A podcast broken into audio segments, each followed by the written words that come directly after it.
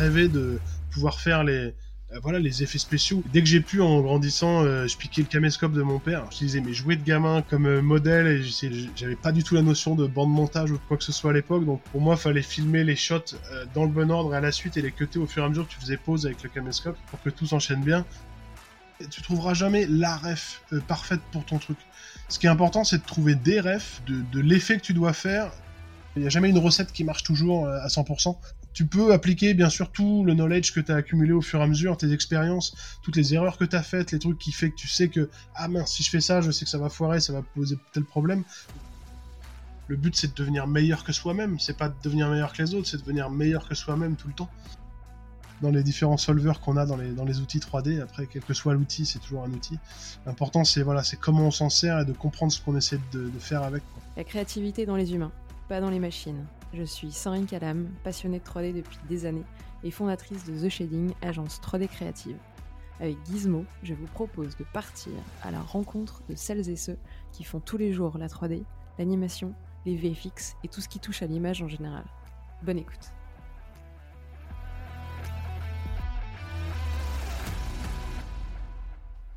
Salut Fabien, bienvenue sur Gizmo. Merci. Bonjour. C'est le début, il fait le timide, mais en, vrai, il était très bavard jusqu'à présent. Ouais, ouais, ça va, ça va. Euh, je suis ravie de passer la prochaine heure avec toi. On va parler FX. Euh, et il paraît que tu as beaucoup de choses justement à dire et que tu es très bavard sur le sujet, donc je suis ravie euh, de pouvoir justement euh, se, balader à travers les fixes en long et en large pendant la prochaine heure avec toi. on va direct rentrer dans le vif du sujet et pour ça, je veux bien que tu présentes à ceux qui nous écoutent qui es-tu Fabien? Qui je suis? Alors moi du coup Fabien Novak, je suis à l'heure actuelle je suis Head of FX chez The Yard VFX à Paris. donc voilà chef du département des effets spéciaux et FX superviseur. Euh, avant ça, j'étais euh, bah, le cran en dessous, donc j'étais lead FX et puis senior, euh, senior FX technical director depuis plusieurs années. J'ai un parcours, alors classique ou atypique, j'en sais rien du tout en fait. un peu, en tout cas, voilà, qui est parti un peu dans, tous les sens au départ, avant de, avant de me, spécialiser un petit peu dans une espèce de niche. Euh, donc moi j'ai démarré il y a des années de ça à Paris chez Ubisoft euh, dans les jeux vidéo. Euh, où je faisais des FX, mais, mais du coup en real time dans le, dans le jeu vidéo, donc pas du tout dans le, dans le cinéma. Et, et, après quelques années chez Ubisoft, je suis parti à Londres euh, pour tenter ma chance dans le cinéma justement parce que je voulais bosser sur des gros des gros films. Euh, donc pas des petits films ou des pubs ou le enfin voilà quelque chose qu'on n'a pas trop trop en France. En fait ce qui m'a ce qui m'a amené voilà à partir euh, à l'étranger. Euh, et, et le, le, rêve c'était voilà de bosser sur des gros films hollywoodiens et, et j'ai eu quelque part j'ai eu assez de chance dans mon dans, dans, mes démarches parce que je me suis retrouvé assez rapidement à bosser du coup chez MPC dans un premier temps euh, à bosser sur des gros films. Euh, et puis voilà, à, faire mon petit bonhomme de chemin dans, cette, dans ce grand studio euh, VFX international. ça m'a amené à un moment donné carrément à gagner un VES Award, donc c'était un peu le, le pic de ma carrière entre guillemets ou en tout cas un moment clairement un moment mémorable pour, toute ma vie, quoi. Euh, puisque ça m'a envoyé direct à Hollywood, euh, tu vois, au Beverly Hilton Hotel, gagner le VES, monter sur scène, machin et tout. Enfin, c'était, c'était un peu le rêve, quoi, devant, euh, devant tous les gens. Enfin voilà, genre les Oscars, mais pour les, pour les effets spéciaux, quoi. et puis derrière, j'ai pu aussi réaliser mon rêve d'enfant, à savoir rejoindre ILM. Euh, donc Industrial Light and Magic, euh, où j'ai bossé quelques années. J'ai bossé sur euh, quelques très très gros films, notamment les deux derniers Avengers, Infinity War et Endgame. ou Jurassic World, où voilà, j'ai participé, j'ai fait des petits bouts sur Mandalorian. j'ai malheureusement pas pu réaliser mon plus grand rêve d'enfance, qui était Star Wars, parce que j'ai dû quitter ILM, pas vraiment par envie, mais par nécessité, on va dire, euh, j'ai dû, mettre un, stop euh, à ma carrière euh, anglaise et ma carrière chez ILM juste avant de commencer sur Star Wars, alors que j'aurais eu en plus des jolis trucs à faire, tout simplement parce que j'allais devenir papa et que du coup c'était Alors, pour plein de raisons pragmatiques, c'était beaucoup plus simple que je rentre en France et qu'on ait notre petite fille en France. Euh, et depuis, du coup, je suis rentré en France et j'y suis resté. Et puis euh, voilà, c'est quand même pas mal. Euh, après toutes ces années loin de la maison, c'est pas mal d'être rentré à la maison. Il y a quand même plein de choses cool ici. Et puis du coup, voilà, la vie de papa, c'est aussi une nouvelle vie. Ça me fait voir la vie sous d'autres auspices. Euh, voilà, ça m'a ouvert un peu les yeux sur d'autres choses, ça m'a fait revoir un peu mes priorités. Euh, je fais plus 80 ou 90 heures par semaine comme un acharné euh, à Londres. Euh, voilà, je suis plus, je suis, voilà, je, travaille différemment, je m'amuse tout autant, je fais toujours des trucs aussi cool, mais voilà, j'essaie de garder une partie quand même de ma vie à consacrer à ma famille. donc voilà un petit peu pour le pour le parcours. Trop bien. Bah, pour le coup, là, tu as, balayé, tu nous as fait une introduction euh, à 360. au moins, on sait d'où on part euh, et justement euh, par toutes les étapes et tous les studios par lesquels tu es passé. tu as, juste oublié le, tout début. tu nous as un peu parlé de tes rêves et beaucoup de tes rêves et justement, tu en as quand même déjà coché pas mal et, on, suit. C'est dingue d'avoir pu bosser sur ces gros films. Même le VS Award, c'est. Enfin, J'imagine un peu l'événement que ça doit être pour toi au moment où tu arrives à ce moment-là et à ce pic, comme tu dis, dans, ta carrière. Ouais, euh, c'était fou. Ah ouais, ça, on pourra en reparler un peu plus en détail parce qu'il y, a plein d'anecdotes autour de ce truc-là, c'était complètement fou. Euh, mais, mais, le tout début, c'est quoi? Comment tu arrivé dans les FX et qu'est-ce qui t'attirait autant là-dedans? Alors bah justement, c'est marrant parce que c'est en fait voilà, à la base, je voulais pas du tout faire des FX. Euh, non mais c'est vrai. Hein, en fait, peut-être peut-être bien que si, mais euh, mais quand j'étais tout gamin, tout gamin, tu vois, et du coup c'est plutôt des souvenirs un peu flous que qu'on a tendance un petit peu à, à embellir ou à romantiser parce que c'est les souvenirs d'enfance, mais je me rappelle, enfin moi voilà, les films avec lesquels j'ai grandi, clairement c'était Star Wars, Indiana Jones, tu vois, c'était les, les, films de mon enfance, enfin les films absolus, tu vois. Euh, un ou deux ans après, euh, il y avait les Conan, parce que les Conan c'était quand même un peu un peu plus violent, euh, tu vois, c'était peut-être, mais, bon encore on avait euh, à cette époque on n'avait pas tout à fait les mêmes notions sur la violence. il y avait des films interdits au moins de 12 ans qu'aujourd'hui seraient probablement moins de 18 ou des choses ou vice versa, ou des trucs, enfin bon bref, mais voilà, c'était un peu, tu vois, les films de mon enfance Star Wars, Indiana Jones, Jurassic Park quand c'est sorti après bien sûr. Euh, et du coup, bizarrement, on retrouve toujours ILM derrière et euh, même si tout gamin je connaissais pas leur nom, euh, dans ma tête j'avais, je rêvais de pouvoir faire les voilà les effets spéciaux ou les trucs magiques qu'ils faisaient dedans et comment on faisait j'aurais adoré pouvoir faire, je sais pas, la maquette de l'étoile de la mort et pouvoir faire voler des vaisseaux dedans et comment ils faisaient les trucs et tout. Et dès que j'ai pu, en grandissant, euh, je piquais le caméscope de mon père. C'était pas un caméscope d'ailleurs, c'était une caméra à l'époque. Parce que c'était avant les caméscopes où tu avais une petite caméra mais qui était reliée à un magnétoscope. Il fallait okay. trimballer le magnétoscope en bandoulière sous le bras, machin, un truc. Euh, tu vois, c'était pas super pratique, quoi. Parce que les Super 8, c'était un, autre délire, mais je crois que ça coûtait super cher aussi. Enfin bref. et du coup, ouais, je, je, voilà, j'utilisais mes jouets de gamin comme, comme euh, modèle et j'essayais de filmer euh, les trucs autour et de me refaire des espèces de bouts de film. Sauf que j'avais pas du tout la notion de bande montage ou de quoi que ce soit à l'époque, donc pour moi, il fallait filmer les shots euh, dans le bon ordre à la suite et les cutter au fur et à mesure que tu faisais pause avec le caméscope pour que tout s'enchaîne bien. Trop voilà, ça, rendait les choses très compliquées, mais bon, j'arrivais quand même à faire des petits trucs quand j'étais môme.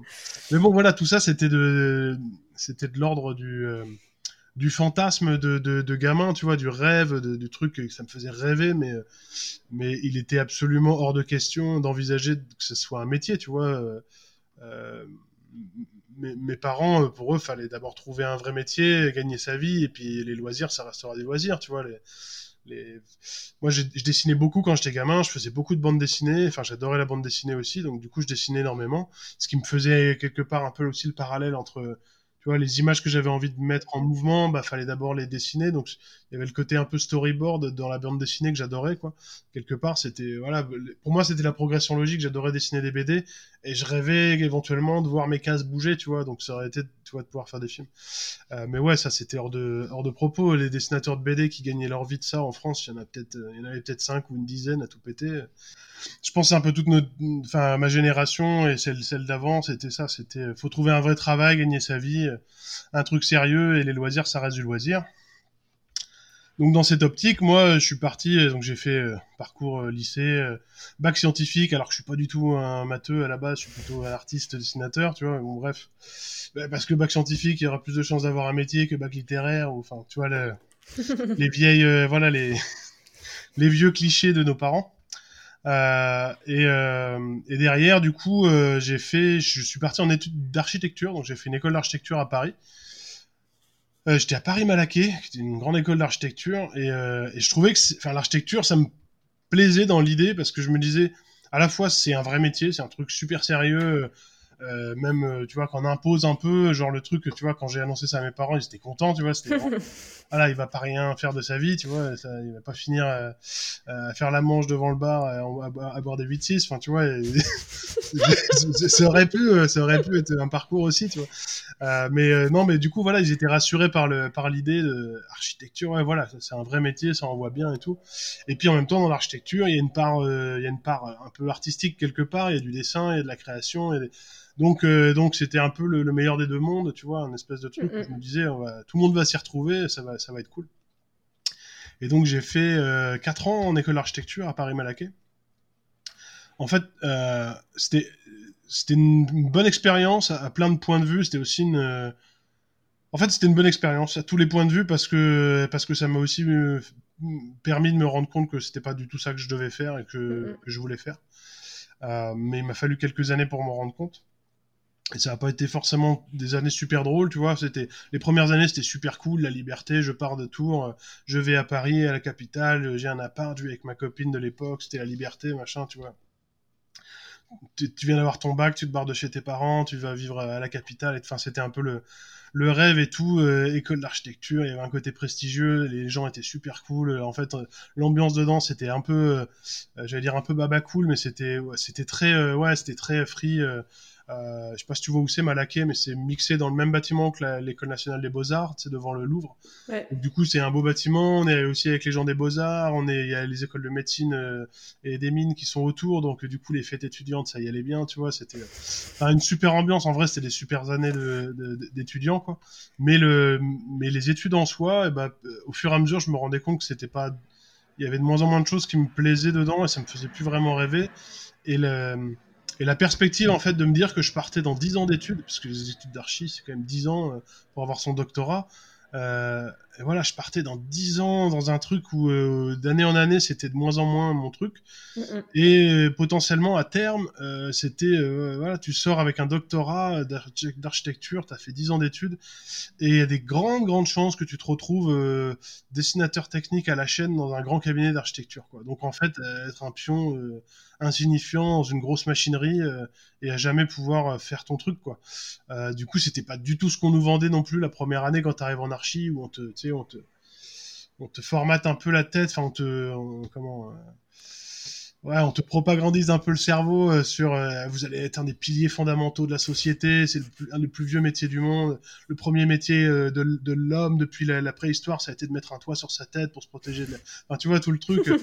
Et puis, on avait des grands profs qu'on avait, le premier gros prof qu'on avait eu, je me rappelle encore, André Malinowski, qui court en amphithéâtre, le mec est génial avec un charisme de fou. Euh, c'est le mec qui avait fait, euh, euh, qui a fait la gare Montparnasse, par exemple, tu vois. Enfin, des, des, trucs que tout le monde connaît, tout le monde a déjà mis les pieds dans des bâtiments qu'il a, qu'il a dessiné et imaginé, quoi. Du coup, on avait, enfin ouais, il y avait un côté complètement fou. Et puis en fait, d'année en année, c'était de... plus vraiment si drôle que ça. Et puis je me rendais compte qu'il y avait des. après, j'ai on a tous des hauts débats et problèmes, voilà, problèmes avec la copine de l'époque et machin, tu vois, les problèmes avec des copains, et, enfin bref, euh, du coup, euh, un peu de dépression, pas le, tu sais, tu cherches un peu ta voie, tu te rends compte que t'es pas au bon endroit, que machin, ceci, cela, puis plein de euh, L'archi, c'est beaucoup d'heures de boulot. Tu fais ce qu'on appelle, les charrettes. Tu sais, tu fais plein de nuits blanches pour pouvoir présenter ton projet à un jury de, de professionnels, de machin. Et puis, t'as passé des jours à essayer de préparer un truc et on te rit à moitié au nez parce que t'as pas respecté euh, telle ou telle contrainte qui est complètement absurde, euh, parce que c'est des trucs euh, tu sais, qui ont été signés, enfin imaginés par des, bureaucrates dans des bureaux qui ont jamais mis les pieds dehors, et, mais ça régit les lois de tous les jours. Et des trucs, tu qui me faisaient un peu gerber, du genre les lois sur les designs des bancs publics, tu vois. Moi, j'avais fait un, je me rappelle, j'avais fait un jardin dans une cour d'immeuble d'habitation sociaux, enfin social pardon, et j'avais essayé de faire un truc un peu cool en restant dans les contraintes du budget, blablabla, mais un truc un peu à la japonaise que j'aimais bien. J'étais un gros fan de trucs japonisants, quoi. Et du coup, j'avais fait des designs de bancs en bois un peu, un peu à la japonaise. Et je m'étais fait tailler euh, la tronche à cause de ça parce que du coup, je respectais pas les designs de bancs publics euh, euh, selon le code de l'urbaniste, nanana, parce que normalement, un banc public, il doit être designé de sorte à ce qu'un corps humain puisse pas s'allonger dessus de manière confortable. Alors, on peut les squats de, tu vois, de, de SDF et qu'on fait. Là, tu te dis, non mais moi, c'était le, voilà, c'était le genre de truc, un peu la petite goutte d'eau, tu vois, t'as passé une semaine de nuit blanche à essayer de sortir un projet et les mecs, ils viennent te pointer du toit des, trucs absurdes et ils regardent pas l'ensemble de, enfin bon, bref. C'était, voilà, un cumul de plein de choses qui fait qu'à un moment donné, euh, euh, j'étais vraiment plus du tout heureux dans ce truc-là. Et à côté de ça, j'avais mes meilleurs potes qui étaient euh, dans une école de 3D à Paris. Donc, je vais la citer, c'était l'école Georges Méliès à Orly. Euh, et qui m'invitaient de temps en temps à des fêtes de l'école ou qui m'invitaient chez eux et je pouvais passer les voir à l'école et tout. Et je me rendais compte ah mais attends qu'est-ce que c'est que ce délire? Cette école les gars ils sont dans un château au milieu d'un parc. Le château c'est l'ancienne maison de Georges Méliès du coup quand même le créateur des effets spéciaux euh, modernes du cinéma quoi. Euh, et dedans, ils font quoi toute la journée? Ils mettent Indiana Jones ou Star Wars, mes films préférés. Ils, ils font pause, ils les décortiquent plan par plan pour expliquer comment on les fait. Donc tout ce que j'ai toujours voulu apprendre et j'ai jamais trouvé de, tu vois, de bouquins ou de trucs pour comprendre comment on faisait le cinéma, machin. Et, euh, et, et ils passent leur journée voilà à dessiner, à faire à prendre des ordinateurs, à faire des maquettes, des animations en stop motion, à prendre des caméras, à tourner avec et à faire de la 3D, des trucs, enfin tout ce que j'avais toujours rêvé de faire et qu'on m'avait dit non, euh, arrête tes rêves, fais un truc sérieux. Et eux, ils, faisaient cette école-là et ça allait être leur métier pour de vrai et ils allaient être mieux payés que moi, faire un boulot bien plus passionnant et, c'était genre et là, ça a été le déclic, c'est genre mais qu'est-ce que je fais euh, faut que j'arrête, faut que je change, faut, faut, c'est là, c'est là-bas que je devrais être, en fait. Et du coup, j'ai passé ma dernière année d'archi à pas vraiment aller en archi, toujours inscrit pour garder le statut étudiant et tous les avantages que ça pouvait amener. Euh, puis j'allais juste au partiel, mais en fait, j'allais plus du tout, euh, j'étais plus du tout en archi. Je suis, j'ai rendu mes clés de mon appart à Paris aussi, euh, que je regrette. Il était cool hein, sur la sur le champ de Mars euh, au dernier étage. C'était une petite chambre de bonne, mais bon, avec la vue sur la Tour Eiffel et tout, c'était assez cool. Euh, bref, euh, du coup, je suis rentré de Paris chez mes parents et, et je me suis, me suis mis à bosser. J'ai dit à mes parents que je voulais arrêter l'archi, que je voulais faire cette école de 3D, qui est malheureusement, bah, comme toutes les écoles de 3D en France, est privée et donc payante et assez chère à l'année mes parents n'étant pas extrêmement riches, ne pouvaient pas en tout cas me, me, me payer, le, me payer ces études.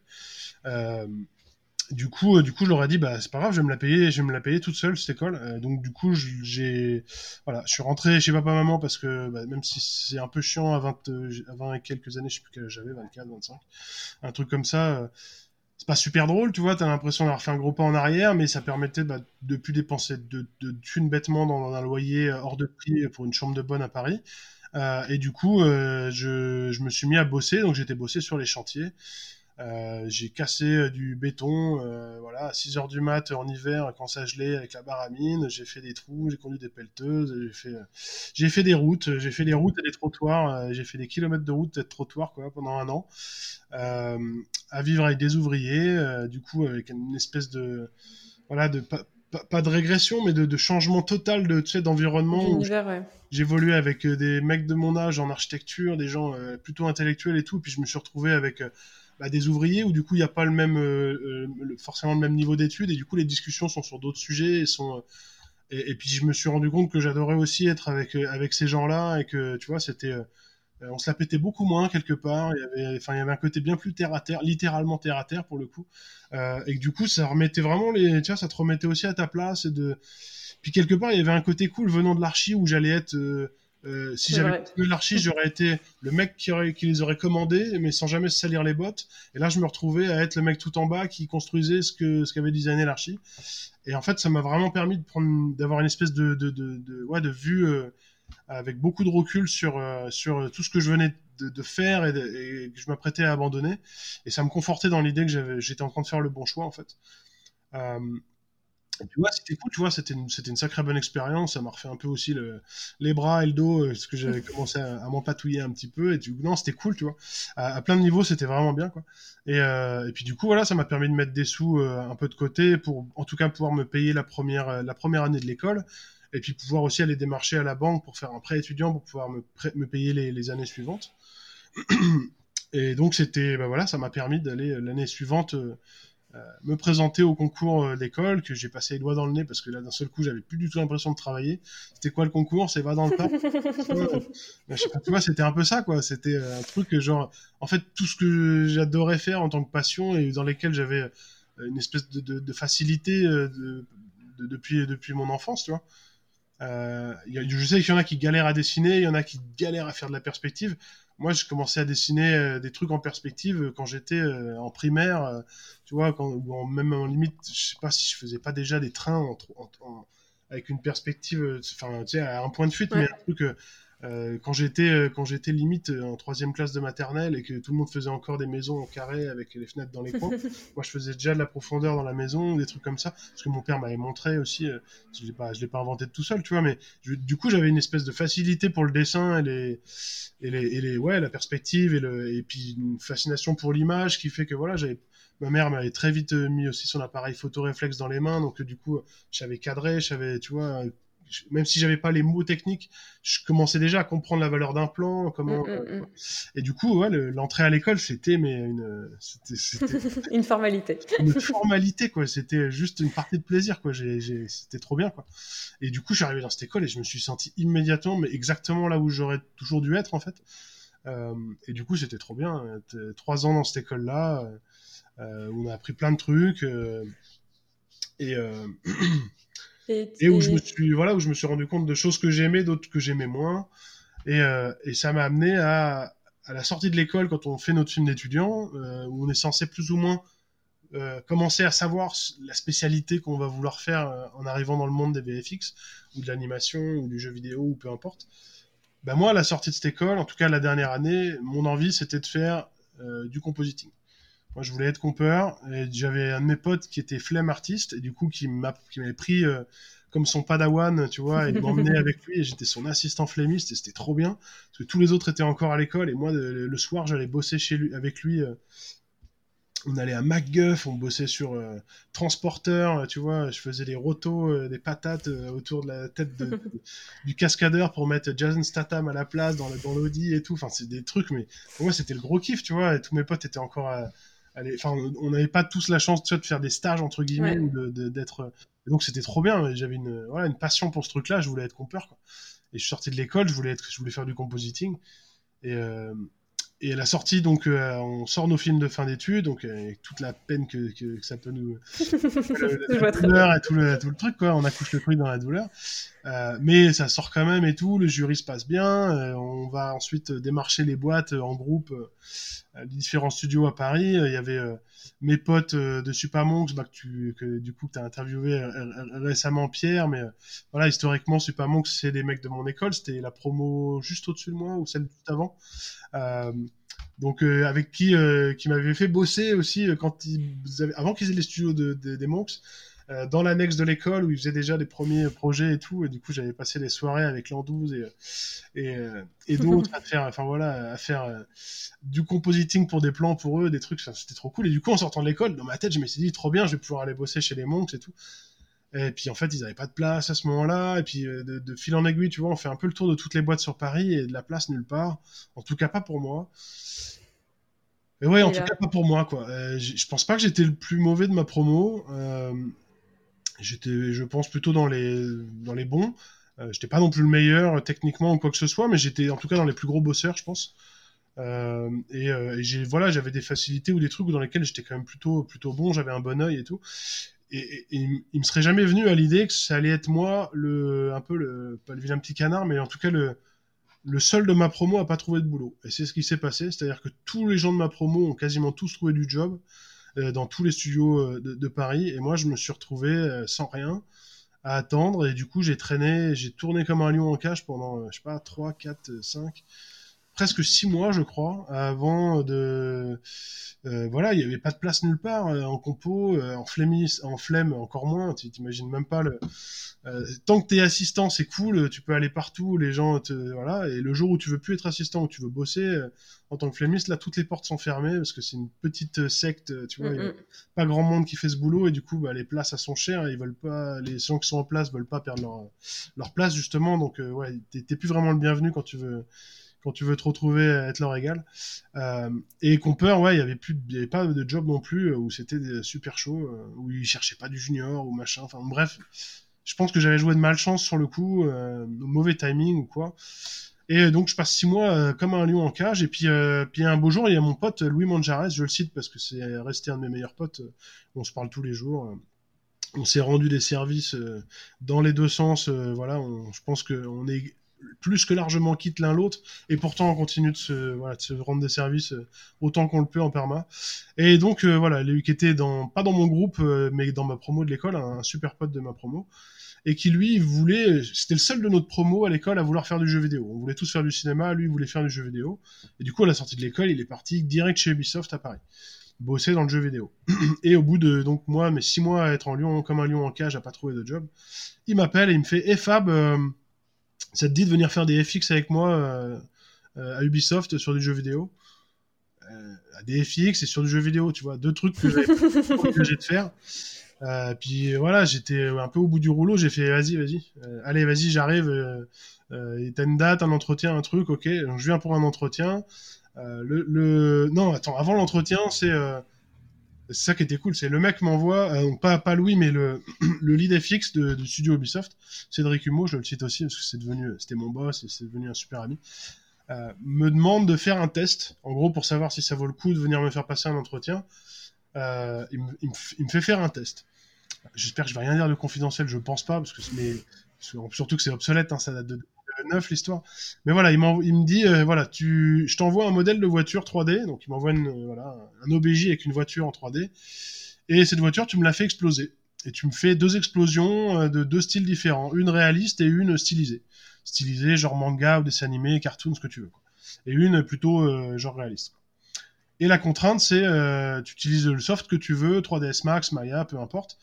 Euh, nous, à l'école, on avait été formés sur Maya, donc moi, pour moi, ce sera Maya. Tu utilises le soft que tu veux, mais la contrainte, c'est tu as droit à 50 particules, pas plus. 50 particules pour faire une explosion, je sais pas si tu te rends compte, mais c'est rien du tout. Ouais. C'est vraiment rien du tout. Donc, tu peux pas faire une explosion, euh, tu peux pas faire de fluide, de, simulation de fluide, tu peux pas envoyer des milliers de débris de partout, faire plein de sparks ou quoi. Euh, faut faire des, des sprites. Donc des sprites, c'est des carrés euh, qui restent euh, euh, loqués en face caméra, enfin qui regardent toujours vers la caméra, et dans lesquels tu peux mettre des textures. Et du coup, tu peux mettre des textures fixes ou des textures animées, une séquence d'images. Du coup, avec quelques sprites, tu peux donner l'impression que tu as plein de grosses boules de feu ou de, nuages de fumée qui se développent, etc. Et si ton sprite, tu le fais naître tout petit et puis tu le fais grandir au fur et à mesure de sa, vie, bah, tu fais une boule de feu qui grossit et puis qui monte dans l'air ou qui machin. Enfin. Donc voilà, c'est la, technique des sprites, quoi. Et que j'avais jamais trop trop utilisé. J'en avais vu vite fait avec un pote en, cours à l'école qui nous avait fait une espèce de micro-cours du soir euh, comment on pouvait se servir de ces trucs-là pour faire des explos. Mais c'était une technique un peu, euh, enfin, tu vois, euh, pas du tout comme ça qu'on apprenait à faire de la 3D pour faire des VFX, quoi. Et du coup, je m'en sors super bien, en fait. Je me rends compte que c'est super cool de devoir faire un truc compliqué avec pas grand-chose et d'arriver à se démerder avec ça. Parce que du coup, ça te force un peu à, voilà, à réfléchir autrement, à essayer d'être un peu plus malin que d'y aller brute force. Du coup, t'as pas le choix, en fait, t'es obligé. Et du coup, voilà, je, sors mes deux explos. J'ai 40, ah oui, c'est ça, c'était à 24 heures ou 48 heures pour me renvoyer deux MOV, enfin deux vidéos, euh, MOV ou MP4 ou peu importe, euh, de tes deux explos. Et tu t'emmerdes pas à faire l'animation de la voiture, c'est pas ça qu'on juge, nous on veut voir les FX. Donc, ok. Bon, je me suis quand même fait une petite anime de la voiture, la portière et le capot et tout, mais c'était euh, c'était plus du bonus. Mais voilà, j'ai fait mes deux explos, une réaliste et une un peu manga, et puis euh, et euh, j'envoie les trucs et Cédric Humo me rappelle et il fait bon, tu viens passer un entretien demain, donc du coup c'est que ça s'est bien passé. je vais là-bas, je passe l'entretien avec lui, puis avec les, un, des créatifs directeurs de, de d'un des gros projets sur lesquels potentiellement il voulait me prendre. Et du coup, l'entretien se passe super bien parce que c'est plein de questions, euh, quelques questions techniques, mais surtout c'est plein de questions de genre t'aimes quoi, euh, tu joues aux jeux vidéo, t'aimes quel genre de jeu et tout, et tu vois pour euh, voir si j'ai le pro, un profil qui fit très bien chez eux. Et bon, moi j'ai toujours été un gros gamer, donc pas de problème. Et tu vois, et en plus là je venais de finir, je crois que je venais de finir Far Cry 2 à l'époque ou un truc comme ça. Du coup, bah c'était un jeu Ubisoft, tu vois, c'était dans mes jeux préférés. Donc ça tombait super bien et je venais de finir, c'était quoi, un Splinter Cell ou un truc comme ça. Euh, et en gros, euh, il m'annonce bon bah écoute, ce serait pour bosser sur un gros projet, euh, un gros projet dans la lignée des de Splinter Cell ou des Rainbow Six, qui étaient dans mes jeux préférés de l'époque. Donc un truc à licence Tom Clancy. En fait, c'était Ghost Recon Future Soldier. et du coup, bah cool, ok, vas-y, on, démarre. Et du coup, j'ai commencé à bosser avec eux. Donc pas du tout ce que j'avais rêvé de faire. Et en fait, c'était trop bien. Et donc, euh, du coup, tu rentres vraiment par cette petite porte-là, en gros, dans, dans, les FX. Euh, et surtout, le, le test qui t'a fait passer, c'était les contraintes que tu allais devoir suivre ouais, bah, pour la production. C'est qu'après, ouais, une fois arrivé dans, le, dans, dans, Ubisoft, je me retrouve dans un département où on devait être 3 ou 4 euh, FX artistes sur un énorme open space où on devait être, je sais pas, 120 artistes au total ou un truc comme ça. Enfin, c'était gigantesque, tu vois. Je venais de passer de ma petite salle de cours où on était 10 euh, à d'un seul coup un truc où on est 120 euh, et tout le monde a l'air d'être des oufs dans chacun dans leur domaine et dans leur spécialité. je comprends pas euh, un dixième de ce qui se passe autour de moi, tu vois, des mecs qui font des trucs de ouf partout sur les écrans autour de moi. Euh, et, euh, et, du coup, je me dis trop bien, c'est trop trop bien quoi. Je vais apprendre trop de trucs, ça va être, ça va être trop cool. Et ouais, et en fait, c'est exactement ce qui s'est passé. J'ai appris trop de trucs. C'était tous les mecs étaient trop cool. Je me suis fait des potes à vie, et c'est devenu un peu un peu une famille quoi. Euh, et, et voilà, le boulot, c'était ça, ça a été de faire des bah, c'était un jeu de guerre, donc plein d'explosions, plein de, muzzle flash, tu sais, des flammes sur les flingues, des impacts de balles dans tous les matériaux, enfin voilà, des giclets de sang, des trucs comme ça, donc tout ce que je kiffe, tout ce que j'aime. il fallait que je le fasse et, euh, et du coup fallait que je le fasse bah, en real time dans le moteur real time euh, directement dans lequel euh, dans lequel se faisait le jeu un truc similaire à Unreal donc je ne veux pas le citer parce que c'est un, un, moteur in-house de Ubisoft Paris puis je crois qu'il n'existe plus aujourd'hui mais, mais voilà un moteur un moteur maison 3D real time du coup, bah, pas du tout les mêmes types de contrôle que ce que j'étais habitué dans Maya ou ce qu'on pourrait trouver dans Max ou, autre. Mais, mais très cool quand même. Euh, en fait, très cool parce que ce que je me suis, ce que j'ai adoré tout de suite, c'était le côté euh, l'instantanéité, le fait de pas avoir à attendre, à attendre de simulation ou de pas avoir à attendre du temps de rendu ou des choses comme ça. Tu fais ton truc, tu fais ton FX, déjà il est real time sur ton écran euh, et dès, que tu as un truc qui te plaît, qui commence à fonctionner, tu veux le tester, tu prends ton pad, qui est à côté de toi, qui est branché sur la Xbox 360 ou sur la PS3 qui est à côté, parce qu'à l'époque c'était ça. Euh, T'appuies sur F11 et boum, ça te balance ton truc dans le moteur. Et là, tu joues et tu demandes à ton voisin, tiens, prends l'autre pad et on joue 5 minutes, on se tire dessus. Et du coup, tu testes ton FX, mais directement dans le vrai contexte, en mode final, tu vois. Et t'as pas de, y a aucune attente. Et du coup, j'ai adoré ce feedback instantané de ce que tu fais, tu le vois, ce que tu fais et ce que tu vois sur ton écran, c'est final, c'est le résultat final direct. Donc t'es pas, pas en train d'essayer de te projeter sur la, comète ou quoi. Es, euh, voilà, et, j'ai trouvé ça trop bien. Et après, il se trouve que euh, très vite, j'ai eu, euh, quand je dis très vite, c'est je pense au bout de quelques mois, j'ai eu la chance où, il y a une part de chance, mais après, je suis un peu démerdé pour, j'ai vite cerné le personnage. En fait, le directeur artistique du jeu donc, euh, le mec qui designait un petit peu tout et qui, avait en tout cas le dernier mot sur tous les visuels. Euh, euh, on s'est vite, très très vite entendu. Et j'ai vite cerné un peu le, mec, il m'a vite aussi très vite capté, on s'est rendu compte qu'on avait plein de goûts en commun, qu'on gardait un peu le même genre de référence, qu'on écoutait les mêmes musiques, les mêmes trucs et tout. Donc on est devenu assez vite en bons termes. Et très très vite, alors que j'étais un petit junior qui venait d'arriver, et, bah, très vite il m'a fait complètement confiance et il s'est mis à me confier quasiment les plus gros trucs du jeu en termes de FX. Et du coup, je me suis retrouvé avec genre, euh, tu sais, une espèce de pression, mais en même temps un côté euh, gros challenge super excitant de, bah mec, vas-y, c'est maintenant ou jamais, tu fais tes preuves quoi. Tu montres, tu montres ce que tu as dans le ventre, tu montres ce que tu sais faire. Et du coup, bah très vite, je me suis mis dans l'optique de, faut jamais que je le déçoive faut toujours que je lui montre un truc et qu'à chaque jour je lui montre quelque chose et qu'il soit waouh trop bien. Euh, ouais et maintenant il faudrait rajouter et donc voilà j'essayais de me tenir un peu à cet objectif et puis j'avais mon, mon, chef direct Cédric Humeau donc que j'étais tout à l'heure qui était le lead FX du studio Ubisoft à l'époque et qui lui bossait pas avec moi sur le projet parce que du coup c'était le lead FX du studio donc il était à, la fois un peu overall sur tous les, les, projets, mais surtout ils étaient en train de délivrer un autre jeu. Euh, donc ils étaient dans la, la phase de delivery, tu vois, euh, sur le crunch final. Euh, et du coup, il n'avait pas vraiment de temps pour rester trop avec moi. Donc il venait voir de temps en temps si tout se passait bien. Il voyait que tout se passait bien, du coup il repartait. et du coup, il me faisait full confiance et tout. Et, et, du coup, ça m'a donné encore plus confiance le fait, tu vois, que, que, ce que je fasse, ça marche et qu'on et qu'on apprécie le truc tout de suite.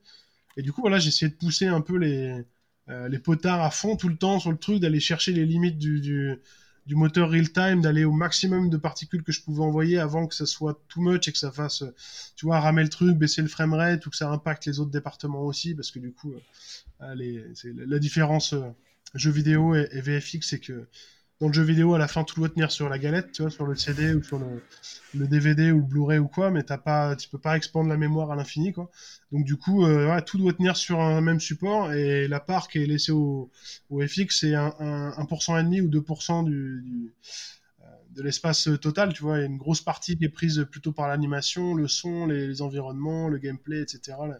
Et, et finalement, les FX, on a, on a plus grand chose, quoi.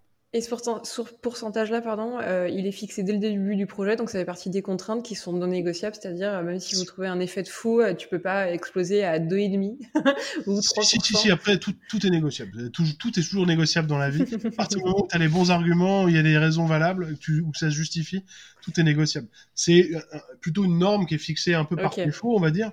Et après, effectivement, comme tu dis, au besoin, s'il y a une séquence vraiment particulière ou un truc avec un effet de fou qui nécessite un peu plus, et eh ben on va on va élargir un peu le, le voilà le, le, truc pour ce pour ce pour ce truc bien précis. On va on va donner un peu plus de de mou. Euh, voilà, on va lâcher un peu de lest, etc. Donc euh, du coup, c'est aussi comme ça que j'ai euh, de fil en aiguille, tu vois, le, le projet a duré 5 ans au total. Moi, j'y suis resté 3 ans et demi. quand je suis arrivé, il était déjà en route depuis un bout de temps. Puis il y a eu un reboot, puis un deuxième reboot. C'est ça aussi les jeux vidéo, c'est que c'est des projets qui durent toujours sur du long terme, tu vois. Et donc, au bout de deux reboots, euh, le projet a vraiment changé complètement de gueule, d'aspect, de machin. Et, euh, et moi, j'avais commencé à, j'avais pas mal level up euh, entre temps, parce que du coup, il y a eu presque deux ans, quoi. Et du coup, sur la dernière année, euh, bah, j'arrivais vraiment à faire des trucs qui étaient un peu euh, assez cool par rapport à ce que pouvait sortir le, le, le real-time engine à ce moment-là. Euh, attends, attends, je t'arrête. Et du ouais. coup, là, sur euh, vraiment ce projet où on te laisse à la fois énormément de responsabilités, super autonome, où euh, ton lead, en réalité, il n'est pas vraiment sur le projet et il te fait confiance, comment tu, justement, tu level up et tu, tu, prends du niveau par rapport aux contraintes qui sont données, c'est-à-dire le moteur de rendu, et tu vas devoir jouer avec lui, ou en tout cas, toujours jouer avec les limites pour sortir des FX. comment, à ce moment-là, tu, tu progresses et tu trouves euh, les solutions pour euh, sortir des effets euh, avec les contraintes qui te sont données, qui sont pour autant toujours plus beaux, plus impactants et qui collent au style et à la direction artistique qu'on t'a donné Alors déjà, bah, je suis suis pas non plus tout seul, tu vois, je suis euh, au départ, comme je te disais, on, je crois qu'on était trois. Après, on s'est retrouvé à deux, puis après, il y a eu re, re un peu de monde. Euh, mais au début, du coup, j'ai été encadré par un mec qui était un gros senior, qui avait de l'expérience. Donc lui, il me filait les bons tuyaux. Euh, il était toujours là pour m'aiguiller, me, euh, tu vois, me... et du coup, très vite, bah, les les conneries que tu fais au départ, tu les fais plus. Euh, les trucs sur lesquels tu, tu, tu, tâtonnes un peu, tu finis par savoir exactement où tu vas. Du coup, tu perds plus de temps, tu fais les choses de plus en plus vite au fur et à mesure. Euh, puis euh, tu t'es toujours à, à, regarder aussi ce que font les autres, à, à, aller te renseigner, à voir aussi ce que font les autres départements. Euh, du coup, à te renseigner sur euh, comment fonctionne telle autre euh, technologie qui est pas a priori un truc pour, qui va être appliqué pour toi, mais peut-être qu'il y a des idées à prendre là-bas que tu pourrais appliquer sur ton truc. Du coup, j'allais voir aussi un peu comment les, les mecs en, level artist qui faisaient les environnements, euh, faisaient leurs textures, etc. Et là, je me suis rendu compte que j'apprenais des, trucs que je connaissais pas du tout. Euh, utiliser les vertex color pour pouvoir mettre des, faire des masques ou des trucs sans avoir à peindre vraiment des maps, mais juste jouer sur les, donner des infos sur les vertex ou des choses comme ça. Et du coup, que je pouvais réutiliser derrière. Euh, donc, euh, donc ouais, c'est ça. Et puis c'est euh, c'est c'est pas tu level up pas d'un coup comme ça. C'est vraiment un, une addition constante de, de, de, nouvelles compétences que tu apprends au fur et à mesure.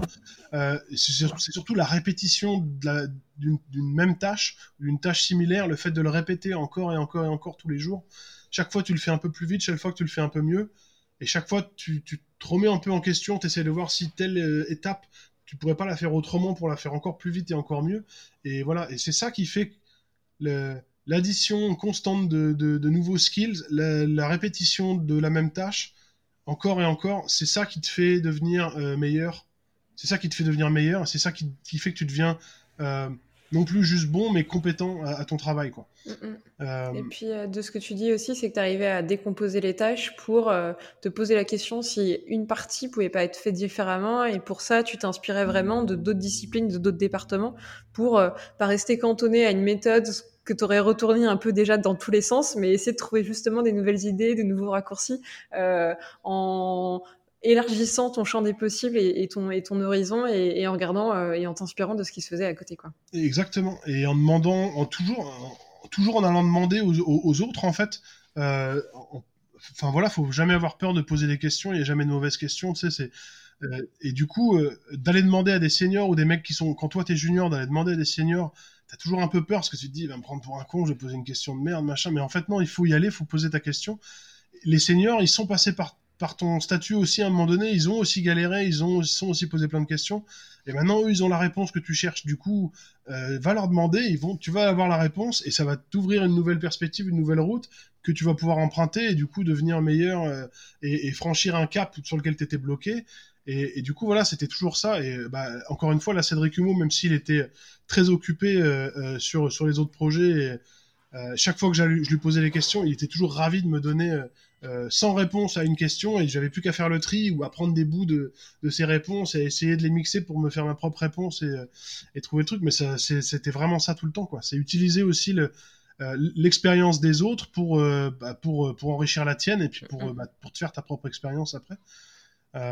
puis après, on a, on a la chance aussi, enfin, on avait la chance, j'avais la chance, bah, quand tu bosses dans une grosse boîte comme Ubisoft, contrario d'un studio de, jeux vidéo qui serait plus petit, euh, c'est une boîte comme Ubisoft qui, du coup, comme je disais, avait son propre moteur de rendu 3D, euh, enfin son propre euh, real-time engine. Bah, les ingénieurs qui développaient le real-time engine, qui l'avaient créé, qui le développaient, qui le maintenaient, etc., tous les jours, ils étaient à trois tables de moi. Donc, quand j'avais besoin d'un truc ou qu'il y avait un, un tool que j'avais, enfin avec lequel je vais me servir, l'éditeur de particules pour faire les explosions, les sparks, les machins, euh, était assez limité. Des fois, j'avais une envie, un truc, je savais pas exactement comment l'exprimer, mais je savais ce que je voulais faire avec. Bah, j'allais voir euh, François, un, des ingénieurs qui bossait dessus, et je lui faisais un petit dessin, et je discutais avec lui, je disais, ouais, j'aimerais bien pouvoir faire ça, et ça, et ça, machin. Et lui, il était là, genre, ah, ouais, je vois ce que bah, Donne-moi une petite heure, et puis il revenait me voir une, une heure après, où il m'envoyait un petit message sur le chat, et vas-y, viens voir, j'ai fait un petit, un petit test, et il venait de, de patcher un, tu vois, de, de, créer un petit, un petit build pour, pour, euh, voilà, pour bêta tester un truc euh, euh, basé sur une idée que je lui avais donnée, et du coup, on, enrichissait, on enrichissait le tool au fur et à mesure et puis il me faisait un patch, du coup je pouvais l'utiliser chez moi et développer les FX avec cette nouvelle option qui n'existait pas euh, une heure avant quoi. Et puis une fois que c'était bien approuvé, bah bam, ça rentrait vraiment dans le build et c'était là dans la version suivante de l'engine. Et puis bah l'idée d'après, je retournais le voir, machin, et au fur et à mesure le truc il s'est vraiment enrichi. Puis après c'était dans l'autre sens, et au fur et à mesure que euh, je comprenais de plus en plus les contraintes, parce que je dis au début le vocabulaire, je, je, comprenais que la moitié, même pas la moitié, 10% de ce qu'on racontait autour de moi. Puis au fur et à mesure, tout ça, tu l'intègres, tu l'ingestes, tu, tu, tu, finis par le comprendre. Ça devient ton propre vocabulaire. Du coup, du coup, tu réfléchis comme eux et tu voilà, t'es plus, enfin, et du coup, au bout d'un moment, j'avais, j'avais vraiment capté c'était quoi les, les contraintes euh, du moteur, les contraintes du real time, le comment on fait pour pas faire dropper le FPS, il faut pas qu'il y ait trop de, de coverage à l'écran, il faut pas qu'il y ait trop de grands sprites qui viennent prendre tout l'écran et qui s'accumulent les uns devant les autres, parce que même s'ils sont transparents avec ton alpha, en fait, pour le moteur, lui, il considère ça comme des grandes plaques qui met les unes dessus les autres, et du coup, faut que les rayons, ils traversent tout ça, et du coup, ça fait, voilà, des calculs qui sont lourds pour rien, donc faut optimiser, faut machin. Euh, et du coup, au fur et à mesure, je me rendais compte aussi de trucs que j'avais envie de faire ou que je faisais dans mes FX, mais qui en fait n'étaient pas nécessaires et que je pouvais, euh, euh, typiquement une explosion de Sparks, euh, genre tu tires sur un mur en ferraille et ça te fait gicler plein d'étincelles. Euh, moi au début je faisais plein d'étincelles et puis elles rebondissaient sur le sol et elles faisaient un, deux, trois rebonds avant de s'éteindre ou machin. En fait quand tu es en train de jouer dans le, dans le fight, euh, les trois rebonds de chaque étincelle sur le sol, t'en as pas besoin. Éventuellement un rebond sur quelques étincelles. Mais la plupart des étincelles, elles devraient quasiment disparaître dans les airs. Et peut-être t'en as une ou deux qui vont jusqu'au sol. Et si elles rebondissent, elles font peut-être qu'un rebond avant de s'éteindre. Et visuellement, tu auras le même feeling, le même feedback c'est juste toi quand t'es piqué et que t'es dans ta caméra loquée qui bouge pas et que tu fais ton truc en boucle, t'as envie de voir, plein de trucs. Mais en fin de compte, quand t'es dans, dans, dans le jeu ou dans une cinématique ou quoi, en fait, tu t'en rends pas compte et tu, enfin, c'est là, c'est là où je me suis rendu compte que, en fait, on peut réduire d'énormément. Au lieu d'envoyer 350 sparks, j'en envoie que 50, je vais avoir le même feeling. En fait, attends, il se passe quoi si j'en envoie plus que 15? À 15, ça fait un peu juste. Bon, allez, la poire en deux, 25. Du coup, j'envoyais plus que 25 particules au lieu de, tu vois, au lieu de 50 au départ et peut-être 150 sur mes premières versions. Et puis, au lieu de faire trois rebonds pour chaque particule, je faisais plus que deux particules qui rebondissaient et elles faisaient qu'un rebond chacune. Et on était toujours au même feeling et l'impression était toujours là. Et quand tu rafalais contre un mur, ça marchait toujours aussi bien. Du coup, on s'est dit, bon, bah, ça veut dire que ça sert à rien de, laisser la possibilité à, l'engine de pouvoir calculer trois rebonds. Donc, on va limiter à un rebond maximum et on va limiter les rebonds à seulement 10% de l'émission des particules et tout. Et donc tu retournes voir l'ingénieur, il rentre ça dans le, il, recode tout ça pour optimiser du coup l'éditeur de particules et du coup les particules elles deviennent plus rapides, moins lourdes, elles consomment moins de RAM, moins de machin, etc. Et du coup tu as optimisé le jeu euh, en gardant les effets aussi jolis qu'avant. Quoi. Et au fur et à mesure, bah, d'avoir fait cet effort là sur ce petit FX là, tu as réduit le nombre de particules. Du coup ça veut dire que ces particules que tu as enlevées tu peux les, regagner ailleurs sur un autre truc. Et du coup, peut-être s'il y a une grosse explosion, là, je vais pouvoir en mettre un peu plus. j'ai suffisamment optimisé le reste pour me permettre, sur un coup précis, comme tu disais, d'éclater un peu le budget. Mais parce que ça va être une ou deux fois euh, dans une map, je vais avoir un gros bombardement. Bah là, je vais mettre un peu tout mon budget FX sur ces quelques secondes-là. Et je vais optimiser le reste et réduire un peu et être malin sur tout le reste pour euh, essayer de garder le visuel que j'ai envie, mais en réduisant au maximum euh, voilà, le coût. Euh, mm-hmm. le coût littéralement de, des effets. Quoi. et c'était un jeu de qui allait être le plus malin, et pour ça, euh, il, fallait que tu te mettes toujours à la place du joueur pour faire les bons choix qui étaient stratégiques, toi derrière, en termes de gestion, justement, euh, de, mémoire que tu étais, que étais prêt à mettre et de, cartouches que tu étais prêt à griller sur cet effet-là, mais sans jamais perdre en fait l'impact visuel que vous mettiez au point progressivement. Et, il y avait toujours cette balance à, à, trouver. Euh, fort de cette expérience, tu, tu, décides à un moment quand même de partir euh, d'Ubisoft et de rejoindre ton rêve, en tout cas de ouais. Et eh bah, ben, alors, à...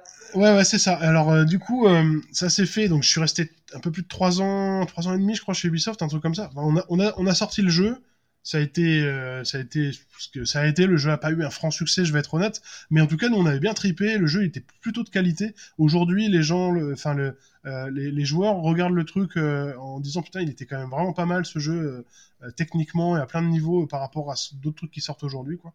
Bon visuellement forcément ça c'est plus à jour. Mais tu vois je veux dire à plein de niveaux il était quand même pas si mal. Il avait juste pas bien marché il avait pas eu forcément eu un bon marketing etc mais grosse expérience surtout parce que qu'est-ce que j'y ai appris? J'ai appris à bosser en équipe, mais pas juste avec deux trois personnes comme quand tu fais ton ton film de fin d'études où tu es un petit groupe, mais j'ai appris à bosser avec des équipes de 100 personnes, voire plus, euh, et surtout à bosser avec euh, des gens de tous les pays. Parce que Ubisoft c'est une grosse boîte et c'est un peu international quand même. Et on bossait avec des mecs de Red Storm, donc avec des Américains qui étaient en North Carolina. On bossait avec des Roumains qui étaient à Bucarest. Il y avait des Canadiens, il y avait des, des Chinois, enfin des, des, mecs de Singapour, pardon, pas des Chinois, du, du coup des Singapouriens. Euh, il y avait des gens d'un peu partout. Euh, du coup, c'était assez souvent qu'on devait parler anglais. Alors t'imagines bien, comme euh, tout bon français qui se respecte, on a un, un niveau d'anglais à peu près équivalent à zéro. C'est ça. Voire on est dans le négatif la plupart du temps, avec un accent qui va bien. Et, euh, et, en fait, bah, j'ai été obligé à un moment donné, même si ça me faisait vraiment pas plaisir, il y avait certaines personnes sur le floor, quand je devais aller les voir pour bosser avec eux, bah, il n'y avait pas le choix, fallait parler en anglais. Du coup, un truc vraiment mais pourri au début, et, petit à petit devenu un peu plus facile, tu vois, avec, le, avec les efforts et avec le fait de le faire tous les jours, et tous les jours d'aller parler à telle ou telle personne en anglais. Euh, c'est très très dur au départ, puis petit à petit tu finis par ça devenir un peu plus fluide. On a toujours un accent de merde, mais euh, ça devient un peu plus fluide, quoi. On commence à pouvoir faire des phrases un peu plus correctes et à pouvoir tenir une discussion, etc. Et au fur et à mesure, je me rends compte que c'est même cool en fait de, comprendre euh, je parlais toujours très mal, mais par contre, je comprenais de mieux en mieux quand on me parlait. Et du coup, quand on faisait les meetings, notamment avec les gars de Restorm euh, euh, aux États-Unis, eux, ils parlaient vraiment vite avec leur accent de ricain.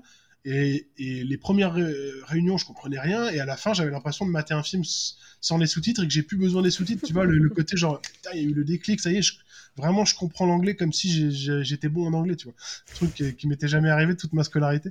Et, euh, et donc ça, ça a été une chose, c'est d'être capable de bosser avec des grosses équipes internationales, d'avoir appris vraiment d'avoir le team spirit et de, kiffer bosser en grande équipe euh, sur des, des projets énormes. Et puis, euh, une fois, on a été voir euh, Prometheus. Euh, quand Prometheus était sorti, je crois que ça a vraiment été un des déclics. On a été le voir avec la team FX. Euh, avec ma team FX de l'époque, donc avec Cédric Humeau le, qui était le boss, et puis on avait Pierre Villette qui était un ancien FX qui avait bossé sur Moi Moche et Méchant, qui nous avait rejoint dans le jeu vidéo aussi. et puis, et puis Paul Émile qui est devenu lui concept artiste, etc. Bon bref, on était partis tous les quatre voir Prometheus ensemble. Et bon, film visuellement absolument magnifique. Encore aujourd'hui, je trouve que c'est un des plus beaux films de science-fiction Euh, visuellement, vraiment, il y a quasiment pas le moindre truc à redire et ça a pas vieilli, quoi. C'est, ils avaient mis la barre tellement haut, c'était, c'était assez fou, quoi. Et t'as cette scène dans Prometheus où il y a la grosse sandstorm qui arrive, tu sais, la, grosse tempête de poussière gigantesque qui va tout recouvrir. Et t'as ce shot super large, t'as le truc qui arrive et, moi ça m'a mis une claque dans la tronche. Bah, déjà depuis le début, on était, on était dans le fond de notre siège. c'est trop beau. Et mais au moment où il y a ce truc qui arrive, moi j'étais là genre, oh, c'est magnifique, quoi. J'aimerais tellement savoir faire ça ou euh, tu vois être pouvoir me dire j'ai bossé sur un truc comme ça quoi. Et, c'est là où je me suis rendu compte à quel point le cinéma me manquait. C'était vraiment ça mon premier amour quand même à la base. Euh, le truc que je voulais faire au tout départ. Et c'est là où je me suis dit ça me manque et j'aimerais pouvoir faire ça quoi. Et il y a quelques années j'aurais été incapable. Aujourd'hui je me dis que j'aurais une vague idée de comment aborder ce truc là et, et du coup et qui a fait cet effet là c'était MPC à Londres et euh, et du coup, j'ai bougé à Londres. À la fin de Ghost Recon Pure Soldier, on a fait le DLC. Et puis euh, voilà, je, me suis bougé, j'ai traversé l'Atlantique, j'ai pris le euh, l'Atlantique là, la Manche pardon. j'ai pris l'Eurostar, euh, c'est pas loin, hein, c'est à 3 heures, et t'arrives à Londres. Euh, et à Londres, j'ai cherché à bosser du coup dans les gros studios, donc j'ai tenté, bah, j'ai tenté MPC, Deneg, Framestore. Il y avait quoi? Il y avait, il y avait d'autres studios un peu moins gros. Il y avait Blue Bolt, il y avait euh, il y avait Prime Focus, t'avais, euh, enfin, t'avais plein de tu, tous les studios de VFX qui étaient dans Soho ou dans le dans le centre de Londres, un peu tout autour là. Euh, j'en cherche d'autres, il y a The Mill. Enfin, j'avais envoyé mon CV partout avec une cover letter, c'est une lettre de motivation partout et ma petite bande démo. Mais ma petite bande démo de l'époque, c'était une petite bande démo 100% jeux vidéo, tu vois. Et du coup, ça marchait pas du tout. Du coup, euh, si on n'ignorait pas et j'avais aucune réponse, on me répondait gentiment euh, que non, c'était pas du tout un profil qui les intéressait. voire même, euh, on m'a un peu pari parionné, mais enfin voilà, tu vois, c'était genre, bah non, c'est pas du tout ce qu'on recherche, quoi. Enfin, c'est genre, qu'est-ce que tu crois que tu peux faire avec ta bande démo? Enfin, Tu vois, c'était un peu ça, quoi. Et en fait, les seuls qui n'ont pas fait ça, alors, par contre, dans le même temps, j'avais des propals pour bosser dans les boîtes de jeux vidéo à Londres. Euh, bah ouais, parce que j'ai ma bande démo de jeux vidéo en soi, elle était pas elle Était bien, ouais. plutôt cool. Et du coup, j'avais euh, euh, Rocksteady, il y avait Rockstar aussi pour aller bosser sur le prochain GTA ou je sais plus. Enfin, tu vois, il y avait des grosses boîtes qui étaient qui auraient été ravies de m'avoir, mais, bon, mais moi, c'était pas ce que je voulais faire. Euh, et du coup, je m'étais dit bon, je me donne encore quelques mois et si vraiment il n'y a rien, je vais accepter une offre de jeux vidéo parce qu'il faut bien que je, à un moment donné, euh, voilà, faut que je, la, vie à Londres ça coûte cher, il va falloir que je puisse rentrer des sous et que je puisse vivre quoi. Euh, et là, gros coup de bol. Alors coup, de bol, mais petit coup de pouce aussi de, au, destin euh, d'une d'un ami à moi en fait qui était euh, qui avait déjà une très bonne position à MPC, qui bossait en environnement, euh, Julien Bolbach pour le citer, et qui du coup était pote avec le head of FX du, du, département FX de MPC, qui donc avait fait la Sandstorm de Prometheus. et, et qui, qui, qui pousse un peu en disant ah, vous devriez quand même donner un, interview euh, à mon pote Fabien, même si euh, effectivement sa bande démo c'est du jeu vidéo. Je pense que ça pourrait être intéressant pour vous. Donnez-lui au moins un interview, tu verras, tu jugeras par toi-même et tout. Donc voilà, donc du coup ça m'a ce truc-là m'a donné la chance que j'ai eu droit à aller, à, enfin voilà, à faire un petit interview avec le le HOD de FX du département euh, de MPC. Euh, qui se trouvait être un Français. Enfin, je, je, raccourcis, mais c'était un Italien, mais il y avait un Français qui s'apprêtait à prendre sa place parce que Adriano, l'Italien, partait devenir le head de FX de MPC Vancouver qui venait d'ouvrir. Euh, et du coup, euh, Johan, le Français, prenait sa place au département FX de Londres. Et du coup, c'était cool parce que mon, entretien, c'était euh, avec un Italien qui parlait avec un très très fort accent italien un anglais de British, donc pas celui que j'avais appris moi à Ubisoft, et qui parlait super vite avec un accent italien, et je comprenais rien à ce qu'il me disait. Et heureusement, il y avait Johan à côté qui voyait bien que je comprenais rien et qui me redisait le truc gentiment en français, tu vois. Et du coup, ça s'est bien passé malgré, malgré, tu vois, mon bafouillage et mon, et mon anglais très très approximatif. Euh, ça s'est plutôt bien passé. Ils ont vu que j'étais voilà motivé, que toutes les, ils me posaient plein de questions techniques pour essayer de, tu vois, de voir un peu si si je comprenais de, quoi on allait parler, quoi. Et, euh, et, en fait, ça va. Tu vois, c'est là où je me suis rendu compte que ouais, j'avais beau euh, avoir passé trois ans en real time, en fait, tout ce qu'ils faisaient, ça, ça allait aller. Tu vois, c'était des notions que je comprenais que je maîtrisais pas dans le sens où j'en faisais pas tous les jours, mais ouais, il y avait, j'ai pas peur, tu vois, c'est bon, je comprends, je vois clairement où est-ce qu'on va, qu'est-ce que ça veut dire tel et tel truc. Donne-moi quelques jours, je vais, je vais être un peu rodé. Euh, dans deux semaines, je suis ready, tu vois, ça va, ça va aller, quoi. Euh, donnez-moi ma chance, tu vois. En gros, j'étais un peu. c'est pas ce que j'ai dit, hein, mais c'était genre, euh, vous inquiétez pas, moi vraiment, voilà, je, me motive quoi. Euh, et j'avais refait, euh, ouais, j'avais refait deux trois petits tests de, de vraiment d'explosion en fumée fixe, donc des trucs pas real time, pas des sprites dans un moteur real time, mais des vraiment des rendus, des explosions, de la fumée, des machins. Et j'avais essayé de me refaire la Sandstorm de Prometheus. Sur mon, petit, un peu ambitieux, mais au final, en fait, c'est le truc qui leur a vraiment plu c'est qu'ils ont vu bah, dynamiquement le truc était plutôt cool, ça marchait bien, j'avais des beaux rolling de smoke, un beau mouvement, un truc bien dynamique, bien agressif, et qu'on était quand même pas, enfin tu vois, c'était évidemment pas l'ampleur de, du truc de Prometheus, mais il y avait de l'idée, tu vois, et c'était dans le, tu me donnes une render farm, je vais, je vais te la faire la Sandstorm. je fais ça avec mon petit PC portable, il y a moyen, euh, si vous me donnez les moyens et, et, un peu le temps et que je suis pas tout seul, on va, on va, je peux vous, je peux vous la refaire quoi. Tu vois, j'étais un peu en mode, j'y allais un peu, enfin fallait fallait y aller un peu un petit peu au culot aussi mais mais du coup ouais je pense que ça ça a un peu convaincu Johan. En tout cas il avait euh, ça avait bien marché avec lui. Il, il, je pense qu'il a dû se dire bon, le, le, petit gars je crois qu'il y a un petit potentiel quand même. En tout cas il a peut-être des, trucs à nous apporter. Et je pense que si je, je le si je le, je le, supporte que je suis derrière lui euh, techniquement euh, sur le début très vite il va être il va être bon et ça va aller quoi. Et puis il en veut surtout tu vois et, puis l'anglais, l'anglais, euh, l'anglais, il m'a dit mais t'inquiète pas, on est tous, euh, français, on a tous été mauvais. Euh, en fait, une fois baigné dedans, quand t'as plus le choix, quand t'es tous les jours que entre des gens qui parlent anglais, dans deux semaines tu parles anglais, tu vois. Et, ça, a été à peu près ça. Donc, donc voilà, ils m'ont donné ma chance. et j'ai démarré du coup bah, tout en bas de l'échelle chez MPC junior, alors que je m'estimais plus junior, tu vois, et j'étais un peu plus âgé et tout. mais c'est pas grave, tu vois, j'ai dit oui quand même, pas de problème, moi je veux juste rentrer chez vous, je rêve de bosser, voilà. Et du coup, euh, voilà, je suis arrivé là-bas et, je me suis retrouvé assis. Euh, les mecs étaient assis en face de moi, ils étaient en train de faire euh, les montagnes de zombies de World War Z qui montaient sur le mur. tu vois, j'étais là genre, oh, mais c'est ouf ce que je suis en train de voir. Et le mec assis à ma gauche, il faisait des trucs complètement malades mental. Et le mec qui était assis encore à ma gauche, c'est lui qui avait fait la Sandstorm dans Prometheus. Et du coup, tu vois, j'avais été les...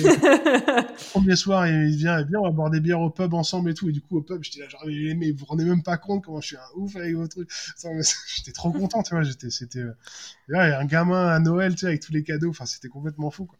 Et du coup, bah, très vite, j'ai pu ouvrir les scènes, regarder comment vous avez fait les setups et tout, et voir un peu. Enfin, tu vois, c'était complètement dingue, quoi je te mens pas que les premiers, le premier projet sur lequel j'ai bossé à MPC, c'était pas, c'était pas le projet de ma vie. C'est un truc que j'ai jamais mis dans une showreel ou quoi, parce que, j'estime qu'il ne le mérite pas. Mais euh, par contre, ça a été là où j'ai fait mes, mes armes. Donc j'ai bossé sur Percy Jackson, euh, le 2. Euh, peu importe, les euh... sont nuls, mais.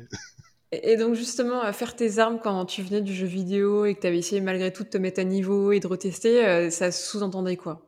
Qu'est-ce que vraiment tu as appris en pratiquant euh, Et là, vraiment, en, faisant tes armes, tu t'es confronté à d'autres problématiques que tu n'avais pas vues jusqu'à présent? Ouais, déjà, ça a été se remettre à Maya que j'avais pas touché depuis. Euh, J'avoue. Euh, déjà, il y a cette. ça revient vite, c'est comme le vélo. T'oublies pas vraiment, en fait. Tu l'as détesté, mais, mais, finalement, c'est comme un vieux copain que tu retrouves et tu retrouves des. Voilà. donc, ça a été ça le premier truc. Après, euh, après quand tu arrives, quand tu es junior dans n'importe quel gros studio, euh, on, ne te demande pas de faire des setups toi-même. Tu, généralement, on te donne des setups qui sont faits par d'autres euh, mid ou seniors ou des leads, et on te demande de les utiliser pour faire des shots. Donc c'est ce qui s'est passé. Mais en faisant ça, t'apprends parce que on te donne un setup qui existe, qui marche, qui fonctionne, et du coup, bah, tu regardes comment il est fait le setup. Mm, mm. Tu essaies de comprendre comment il a été fait et pourquoi il marche et pourquoi si tu changes ça ou ça, ça marche plus, etc.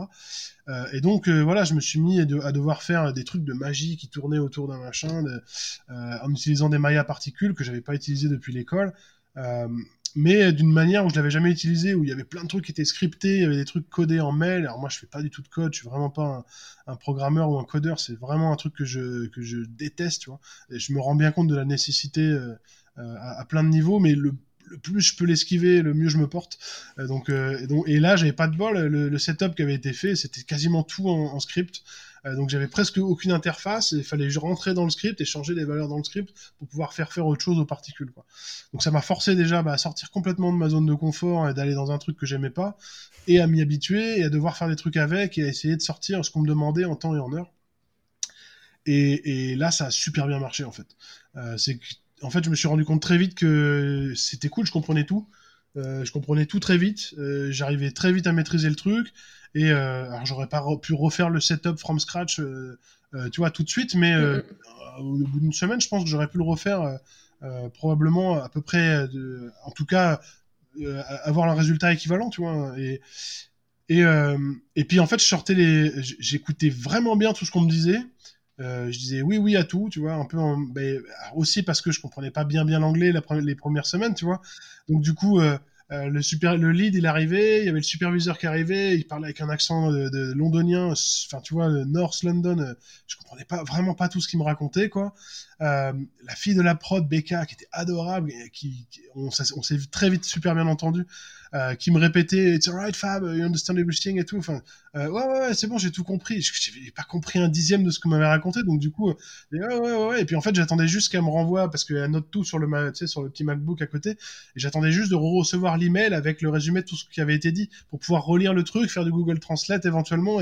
Et, là, me dire ah putain, en fait, c'est ça qu'il faut que je fasse. Ok, d'accord, bon, ok, je m'y colle et tout. Et et puis du coup, voilà, c'était j'étais à fond quoi je voulais pas décevoir je voulais vraiment que ça marche trop bien du coup, bah, j'étais à fond, à fond, à fond, et, euh, euh, je restais un peu plus tard le soir parce que je voyais que les, meilleurs, les mecs qui avaient fait la Sandstorm, les gars qui bossaient sur euh, machin, eux ils restaient un peu tard le soir. Du coup, je me suis dit, bah s'ils restent tard, je vais rester tard aussi. Il y a pas de raison que je parte avec les ceux qui partent à 6 heures, tu vois. Donc je restais jusqu'à 20h, jusqu'à 21h. Et du coup, comme ils voyaient que je restais avec eux, bah à la sortie, c'est bah Fab, tu viens avec nous, on va boire des bières au pub, machin. Donc du coup, très vite, je me suis retrouvé à être pote avec les gros seniors en place, tu vois, et les, un peu les légendes du département qui m'ont très vite apprécié et tout donc du coup bah, qui très vite me donnait des bons tuyaux et donc euh, ça a été un espèce de tu vois de, de, de cercle, vertueux. ouais, de cercle vertueux qui est juste génial quoi euh, et puis le fait de rester un peu plus tard le soir faisait que bah, j'arrivais à, à, faire plus dans la journée que si je faisais strictement les, les, les heures de boulot euh, bien sûr pas payé hein, ça c'est à l'anglaise mais c'était pas la question d'être payé ou pas c'était vraiment la question de je voulais tout sortir en temps et en heure et avec la meilleure qualité possible voire si je pouvais essayer de dépasser les attentes, tu vois, tant mieux. Enfin, en tout cas, vraiment, je voulais pas décevoir. C'était le, c'était le maître mot. Je voulais surtout décevoir personne. On m'avait fait confiance, fallait que, que qu'il s'y retrouve, tu vois. Et, et du coup, euh, ça a très vite payé parce que en fait, au bout de quelques semaines, euh, du coup, tous les shots que je faisais, ils étaient approuvés quasiment tout de suite. Ça marchait très bien. Il y avait une un ou deux feedbacks artistiques, une ou deux notes du, VFX superviseur. Euh, qui du coup, lui aussi restait tard le soir et de temps en temps il venait faire un tour dans le département, il voyait qu'on était plus grand monde et du coup il venait me voir, ah, euh, tu, en gros tu devrais pas rester aussi tard, t'inquiète pas, le truc c'est pas, c'est pas la, la, panique ou quoi, on a le temps. Euh, mais du coup il était très content de voir que je, prenais le truc à cœur et tout et du coup bah euh, plus ça allait, plus me filait des shots en fait. Et je me suis retrouvé au début, j'avais que quelques shots, et en fait, je me suis récupéré de plus en plus de shots de toute la séquence. Et puis je les tombais tous, ils sortaient tous bien, et du coup, bah, ils m'ont donné d'autres, puis des plus complexes, et puis voilà, des, puis de fil en aiguille, c'était ça quoi. et puis voilà, et puis très très bon. Très bon feedback avec les superviseurs aussi. j'ai jamais fait le, euh, j'ai jamais, c'est vraiment pas mon genre. J'ai jamais fait le lèche-boule ou enfin le, tu vois le, le, pardon le lèche-bot. Le lèche-bot, ouais, ouais. C'est, pas, excuse-moi. J'ai jamais fait le lèche-bot avec les superviseurs. C'était pas le, le, le, truc quoi. Mais par contre, euh, j'ai toujours eu un contact assez facile. Euh, ce qui fait que quand on allait en délice dans les dans les dans les petites salles noires, on, on, on review le truc sur le grand écran. Euh, bah, moi j'étais là, je disais rien, je laissais euh, parce que quand t'es junior surtout tu dis tu dis rien, t'es assis, t'écoutes le, le superviseur parler, faire tous ses feedbacks, dessiner à l'écran euh, enfin tu sais dessiner avec la souris et tu vois sur l'écran les dessins qu'il est en train de te faire il s'arrête à tel frame il te refait ton truc il dit ah ça je voudrais ce truc là plus comme ça et machin. Euh, t'as la prod qui note tout sur le, le, petit PC qui te regarde qui te fait un petit clin d'œil un petit sourire genre ah ça c'est cool ça veut dire qu'il a bien aimé ton truc et tout machin. Et tu ressors de là et t'es content et puis la, fois d'après tu reviens et t'as adressé toutes les notes qu'il t'a demandé et en plus t'as fait euh, le truc qu'il aurait aimé voir s'il y avait eu du temps et machin. Et du coup bah le gars tu vois, il, le, le, sup, il finissait par m'adorer parce qu'il se disait, ah, ce mec-là, on peut lui filer n'importe quoi, ça sort en temps et en heure, et en plus, il a anticipé la version d'après, et même mieux que ça, il me propose quatre ou cinq versions différentes pour que j'ai plus qu'à faire le choix. Euh, tu vois, ce que j'arrivais, je me trouvais le temps de faire plusieurs versions de chaque shot pour qu'il ait plus qu'à choisir quel truc il préfère et machin. Du coup, bah forcément, le feeling, il passait trop bien. Il tu m'étonnes.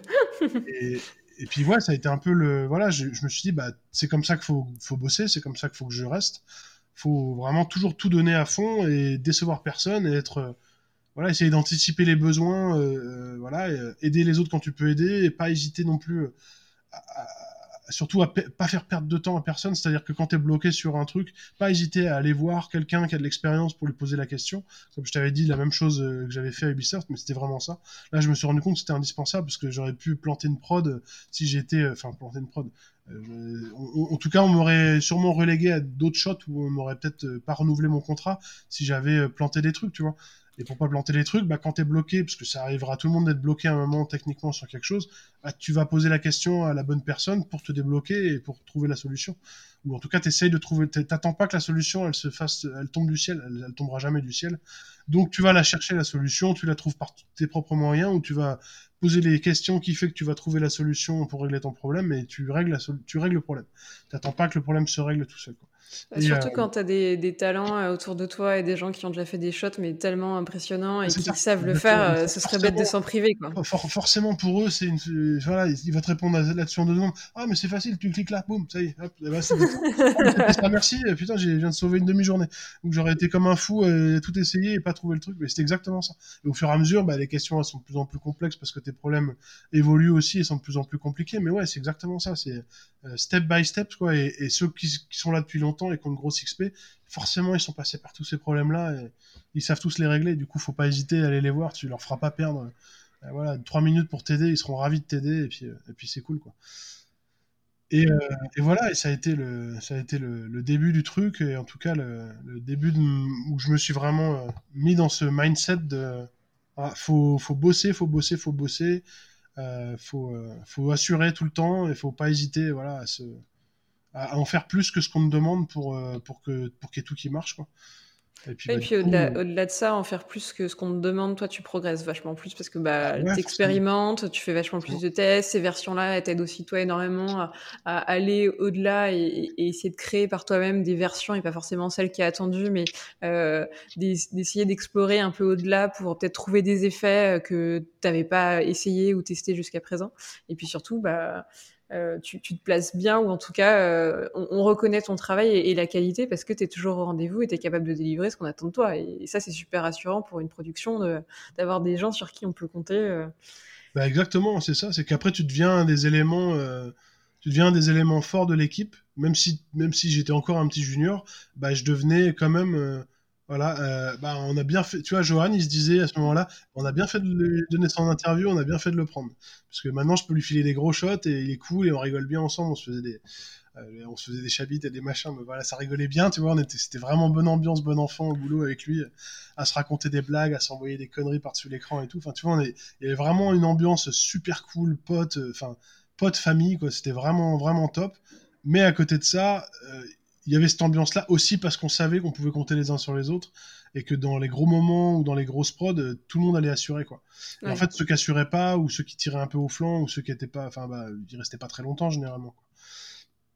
Et du coup, euh, voilà, j'avais vite compris que moi je voulais être comme les mes idoles entre guillemets, tu vois, mais les mecs, ouais, je suis arrivé. Euh, je te dis, les mecs qui étaient en face en train de faire les effets sur World War Z, moi, ça me rendait complètement fou. Je me disais, oh là là, mais c'est trop bien.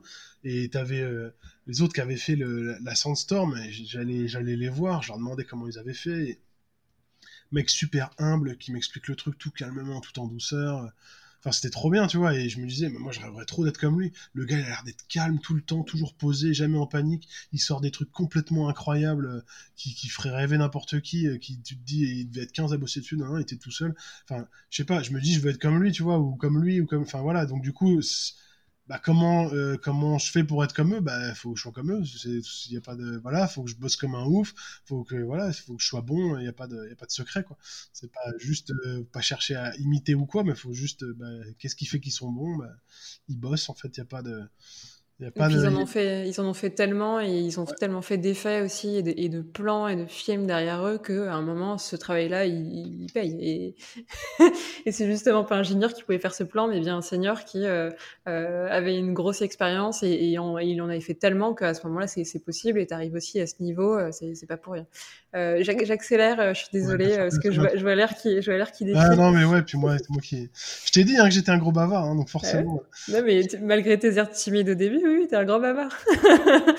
euh, tu nous as teasé un petit peu au début où c'était justement euh, chez MPC où tu arrives un peu au, au, au, paroxysme ou en tout cas tu as, cette récompense. Euh, et tu t'as aussi teasé en nous disant qu'il y avait beaucoup d'histoires liées à ça. Euh, euh c'était quoi un peu les, les, les, les la, ça y est, je bloque.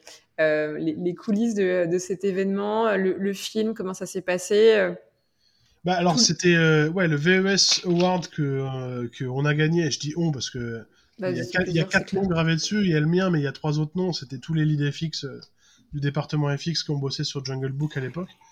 Euh, donc Oliver Winwood qui était notre FX lead superviseur et les trois autres leads avec moi, Ludovic et, David Schneider qui était euh, euh, Ludo, qui était un Français avec moi, euh, qui m'a beaucoup aidé aussi au départ, super cool. Et, David, qui était un Sud-Africain, qui, venait d'arriver à Londres, qui, qui, était arrivé à Londres quelques années avant. Quoi. Et donc oui, c'était un, on, a, tous chacun le trophée à la maison. et on a été, on a été le chercher à Los Angeles, au Beverly Hilton Hotel, donc à la cérémonie des VES Awards. Euh, donc on a gagné pour Jungle Book, qui était une grosse bataille de un peu plus de deux ans et demi de, de prod. C'était quand même un gros gros film. Euh, mm. Je crois qu'il y avait 2300 shots, full CG, tout à rendre en 4K, en stéréo, euh, en full stéréo, donc on rendait les deux yeux et machin. C'était un... et c'était absolument full CG à part le petit acteur qui jouait Mowgli. tout le reste c'était c'était de la CG quoi. Du coup un énorme boulot. C'était censé être photoreal, donc c'était je, pense que c'était un peu une, première mondiale à ce niveau-là, en tout cas en termes de quantité, euh, d'avoir une telle euh, densité de CG avec un seul caractère réel dedans. Et bon, après le film, il a peut-être un peu vieilli, mais on avait fait un beau, je, trouve qu'on avait fait un beau boulot à l'époque. Pas que en FX, hein, tous les départements confondus, c'était c'était un, peu un tour de maître de la part de tout le monde, et, et, tout le monde avait vraiment donné euh, très très fort sur ce, sur ce projet. C'est là où un peu, des fois, je me dis est-ce que nous l'avons vraiment mérité plus que les autres ce prix-là euh, Bon après c'est pas les les choix ont été faits par d'autres. Euh, euh, les, membres du jury des, VES Awards c'est eux qui choisissent quel film ils veulent remercier et quelle catégorie, quelle spécificité dans le film ils veulent remercier, etc. ou machin.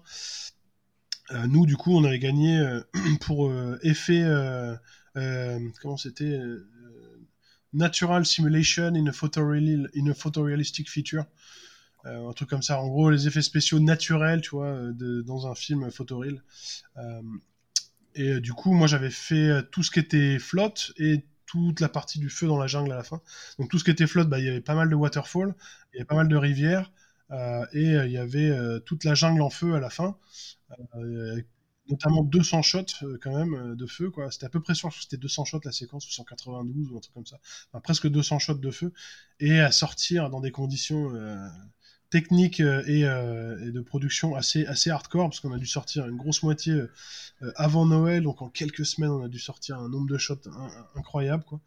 Avec dans chaque shot des fois des, dizaines ou voire des centaines de, de feux de simulations de feu et de fumée de ambers et tout. Enfin c'était un, un, gros gros bordel. Euh, pas pour me rapporter le, ramener le truc à moi, hein, parce que les autres, tous les autres effets du film étaient, étaient de même niveau et de même technicité.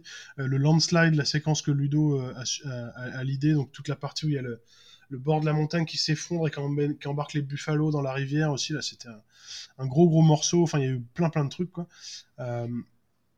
Euh, bref, on a, ouais, c'était un gros, c'était un gros gros délire ce film. C'était un gros challenge. Euh, il y a eu des hauts et des bas à tout niveau, personnellement, euh, professionnellement. C'était pas toujours facile. On a eu, euh, moi, c'est la première fois que j'étais lead. Tu vois, on m'avait passé lead et du coup, je me retrouvais à l'idée des équipes de, des fois de 12 ou 15 juniors qui étaient arrivés pas très très longtemps avant MPC. Donc, bah, qui était dans la position où moi j'étais quand j'étais arrivé, qui connaissait pas grand chose, qui maîtrisait pas le pipeline, qui maîtrisait pas forcément, qui parlait pas forcément très bien anglais parce qu'il y avait de, ça venait de partout, euh, d'Inde, de Russie, de machin, on avait des Français, on avait les Français étaient plutôt bons les deux que j'avais eu, mais euh, en l'occurrence, euh, mais enfin voilà, c'était, tu vois, c'était plein de challenges à plein plein de niveaux ce truc c'était assez fou quoi. Et du coup bah, des fois ça se passait bien des fois moins bien donc voilà plein de hauts et de bas plein d'émotions et deux ans de deux ans de vraiment de bataille à longue haleine quoi. Et à la fin ça a payé parce qu'on s'est retrouvé euh, voilà avec euh, nominé au VES au début. Donc on s'est dit putain c'est cool on est nominé au VES Award. Euh, et en fait en fait là on s'est dit bah on va y aller. Parce qu'il y a plein de gens qui sont nominés et qui vont pas tu sais. Ça coûte ça coûte cher. En vrai, la cérémonie coûte assez cher, le billet d'entrée pour la cérémonie coûte assez cher, et puis il faut aller à Los Angeles, et du coup, le billet d'avion et tout, enfin, tu vois, et l'hôtel et machin, c'est un certain coût, quoi. Bon, nous, on s'est dit, bon, on va y aller. Donc, euh, MPC nous avait, euh, nous avait Pour la blague, ou vous pensiez vraiment l'avoir Non, non, on pensait pas du tout l'avoir. On, on, pensait juste y aller et kiffer et passer une super soirée dans un endroit de ouf. Euh, MPC nous payait le billet pour la soirée. Donc nous, il fallait qu'on paye le billet d'avion et qu'on se trouve un... On s'est pris un Airbnb dans le centre de Los Angeles avec euh, Ludo et David. Euh, Oliver n'ayant pas pu venir, il était bloqué en famille, quoi. Du coup, on est parti à 3 là-bas, euh, je sais plus, 14 heures de vol, je crois, ou un truc comme ça, ou 11 heures, non, c'est 14 heures, c'est le retour. Euh, bref, on arrive là-bas, on est resté juste deux jours, en pleine semaine, tu vois, en plus, et on bossait, enfin, euh, donc à peine rentré, on a repris le boulot direct, enfin, tu vois, pas de pause, machin, c'était un peu, euh, mais on s'est dit ça va être une cool soirée, on va être à Hollywood, j'ai jamais été de ma vie, euh, on jamais été, on va être dans la salle où ils font les, les Golden Globes et tout, tu sais, c'est la, même la même pièce quoi, la grande salle de réception du Beverly Hilton Hotel euh, et et c'est cool, on va avoir des gros stars, il va y avoir John Knoll, Denis Muren, enfin tu vois, des légendes d'ILM, il va y avoir euh, John Favreau va être là, euh, euh, machin, enfin des, mecs de Pixar. puis après, il y a qui d'autre qui est nominé pour les mêmes catégories ou quoi? Bah, Au même moment, il y avait Rogue One. Euh, qui était nominé aussi meilleurs effets spéciaux dans un photoreal feature. C'était Rogue One, du coup c'était les mecs de, des FX de ILM Londres. Euh, qui plus tard sont devenus mes meilleurs amis, et avec qui, avec qui j'ai bossé plus tard, mais du coup qui étaient assis trois tables à côté de nous et. Enfin, tu vois, c'était un truc complètement fou. Une grande salle avec 1000 personnes, on était tous en costard cravate, c'était un truc de, un truc de ouf. Et on s'est dit, bah c'est cool, on va profiter, champagne gratos toute la soirée, machin, bon repas, on va rigoler, ça va être une bonne soirée, et puis euh, on va serrer des mains, on va rencontrer des gens. Nous, on y allait dans cette optique-là, tu vois, ça va être cool. Et puis, quand on s'est préparé avant d'aller à la soirée, quand on a commencé à serrer nos cravates et machin, y a quand même euh, David, je crois, qui a dit et, si on gagne, euh, si on gagne, faut quand même qu'on ait un discours, les gars, ou un truc, et qui, monte sur scène, qui fait le discours et tout. Donc on s'est dit un discours, on, va, on va faire simple, on va remercier tout le monde, on va commencer par remercier Adam Valdez qui était le VFX superviseur et machin, John Favreau pour nous avoir fait confiance. Enfin on va pas, on va pas chercher à inventer l'eau chaude, on va faire voilà, un, un, discours un peu classique où on remercie et surtout on insiste bien sur le fait que c'est avant tout un gros travail d'équipe. C'est pas juste nous quatre, mais c'est l'ensemble de tous les gens qui ont bossé dessus qui fait qu'on a ce truc-là aujourd'hui. Euh, donc on était tous d'accord sur le discours et puis on s'est dit qui va faire le discours? Et là on a tiré à pile ou face enfin pas, pas pile ou face mais euh, à la courte paille parce qu'on voulait tous le faire le truc quoi. Euh, forcément on voulait tous le faire. Bon bah c'est Ludo qui a, c'est Ludo qui a gagné donc on a mis voilà c'est Ludo qui a, qui a, fait le qui a fait le discours. Enfin qui, qui, devait faire le discours si devait, on... ouais. voilà. Et on passe la soirée le repas et tout machin et et, et puis vient le moment des, des remises des prix après avoir parce que tu as tout, tout, le repas, puis tu as les nominations sur le grand écran, et blablabla, euh, des espèces d'entraques, des coupures et tout, puis à un moment donné, voilà, les remises des prix euh, pour le, le, les meilleurs effets spéciaux pour, dans une photoreal feature, et là, ils appellent euh, donc tous les nominés, et le gagnant, euh, voilà, c'est Jungle Book, et là, on se regarde tous à table, on était là genre, ah Tu sais, on s'est tous levés, trop bien, quoi, complètement fou, quoi. Heureusement, on n'avait pas trop picoler de, de, champagne avant le, avant le truc, parce que imagine, on aurait été en mode, sais, un peu dépressif. Épave. on gagner et tout, on, on, se met à boire, et puis en fait, on peut pas monter sur scène ou quoi. Non, là, on avait été en mode sérieux, quoi. Et du coup, mais complètement fou, on n'en revenait pas, on était trop excités, donc on se lève, on court tous les trois euh, à la queue le le, on court jusqu'à sur scène, on traverse toutes les tables, on arrive, on monte sur scène, et là, ils nous filent chacun un VES Award dans les mains, et on se met au milieu du truc, Ludo qui se met au milieu avec le micro, qui fait son petit speech, et nous on est tout là, tout content. On, à la fin, on dit quand même tous merci, et on fait tous signe à Dan Valdez qui était à la table avec John Favreau euh, dans les premiers rangs, donc il nous voyait très bien, qui était en train de nous applaudir et de nous sourire, de nous faire ah, bravo les gars et tout, enfin trop, trop cool quoi. Et c'était trop bien, et du coup, ouais. Euh, euh, avant qu'on gagne, nous on se disait, bah, c'est Rogue One qui va gagner. Non mais t'as vu ce qu'ils ont fait je sais pas si tu revois Rogue One, la destruction ouais, de Jeddah, euh, la planète, la croûte terrestre qui se retourne, qui fait un espèce de tsunami géant de rochers, de machin. Enfin, c'était complètement insane, tu vois. Euh, et du coup, c'était Miguel Pérez Senant et Matt Pucciala notamment qui avaient fait toute cette séquence-là, qui sont devenus deux de, de, mes, super potes. Euh, et qui étaient à la table d'à côté et eux ils étaient en train de pleurer parce que du coup, ils n'avaient pas gagné quoi. Alors qu'ils pensaient eux ils pensaient vraiment gagner tu vois. Ils se disaient il y a personne enfin on, a vraiment fait un truc au-dessus des, des, autres cette année-là. Ils avec raison hein. clairement ce qu'ils avaient fait c'était complètement dingue. Mais du coup voilà je sais pas euh, après tu vois c'est le, jury le jury des VES euh, c'est pas un truc alors là je vais pas rentrer dans de la politique ou quoi mais contrairement aux, Oscars où il y a une partie un peu politique derrière Les VES, c'est que des gens qui bossent dans le milieu des VFX. Donc, quelque part, quand tu gagnes un VES Award, c'est peut-être vachement plus mérité, entre guillemets, que quand tu gagnes un Oscar pour les Best VFX, qui peut être euh, attribué et, voté par des gens qui connaissent rien au VFX, mais juste parce qu'ils ont aimé le film. Et aimer le film, ça fait pas que les VFX méritent plus que. Enfin bref, ce qui fait que tous les ans, euh, voilà, les, les Oscars pour les meilleurs VFX, on est euh, généralement assez déçus parce qu'on trouve, on estime que c'est pas toujours le, film qui aurait le plus mérité qui l'a gagné, quoi. Il se trouve que cette année-là, on était, on était assez content avec Jungle Book parce qu'on a tout raflé, les Oscars, les BAFTA, les VES, les machins, on a tout raflé. Quoi. Euh, et, comme tu le disais en intro, euh, la grosse contrainte du film, là, c'était que tu avais tout en CG euh, et surtout que c'était super photoréaliste. Et donc, il fallait vraiment qu'on y croit à tous ces effets, à tout cet environnement et que ça fasse pas décor ou film d'il y a 10 ou 15 ans. Et voilà, il, fallait que le spectateur, à aucun moment, lui, il se pose la question qu'est-ce qui est en 3D, qu'est-ce qui est pas en 3D il, il, y croit et il va dans cette fameuse forêt. Comment tu t'y prends justement pour que ces effets de feu et d'eau tout le monde y croit et que justement ça fasse la blague et que euh, bah il y, ait autant enfin ou un, tel, un tel succès que en fait la question elle se pose même pas. Bah, et bah c'est une très bonne question là pour le coup c'est vraiment plutôt le le cœur de comment on fait des FX euh, mm. à proprement parler euh, pour, qu'on y croit pour que ça fonctionne quoi. y a, je sais je saurais pas attends c'est une réponse qui pourrait prendre du temps mais euh, je, vais, essayer de, synthétiser un peu le truc. Je pense que, euh, je pense que le, secret, s'il y a un secret, euh, c'est de. En fait, il faut regarder des, références de, choses vraies en permanence. Attends, je, te coupe sur, je, te coupe sur, les refs. Par exemple, là, la, forêt qui, crame, est-ce que tu trouves vraiment des, des, forêts qui crament en référence? Ah ouais, il y a quand même. C'est vrai? Tu tapes, bah, tu tapes California euh, Fire, euh, le nombre de vidéos sur YouTube de forêts en feu, de trucs. Mais est-ce que t'es pas trop loin? Est-ce que c'est, est-ce que je sais pas Après, tu vois, justement FX, j'en ai jamais fait et je suis jamais partie dans chercher des références d'FX, mais est-ce que c'est pas dur des fois de trouver la rêve qui va bien parce que sur ces feux de, forêt t'es peut-être trop loin? Or, toi, t'avais les faire aussi de l'intérieur, tu vois. Et, là, bien, sûr. bien sûr, mais auras jamais, tu trouveras jamais la ref parfaite pour ton truc. Ce qui est important, c'est de trouver des refs de, de, l'effet que tu dois faire. Et tu trouveras jamais exactement la ref qui est exactement le shot que tu dois faire. Mais tu vas trouver des, des, gros feux sur des gros arbres qui vont pas du tout être les arbres que tu vas avoir dans la, dans la forêt de Jungle Book, par exemple. Mais tu peux aussi regarder euh, des, petits feux de camp ou des feux, de, euh, des feux plus petits à d'autres échelles ou des feux de, sur des tas de pneus ou de n'importe. Euh, si tu regardes, si tu te fais, euh, tu passes euh, deux, heures sur YouTube à te collecter un paquet de vidéos de référence de feu, divers et variés, sur des arbres, sur du bois, sur du, bois mort, sur du bois sec, sur du bois mouillé, sur des gros troncs, sur du sapin, sur du machin, tu vas, tu vas pouvoir analyser et essayer de décortiquer qu'est-ce qu'il y a, de quoi tu as besoin pour faire ton FX.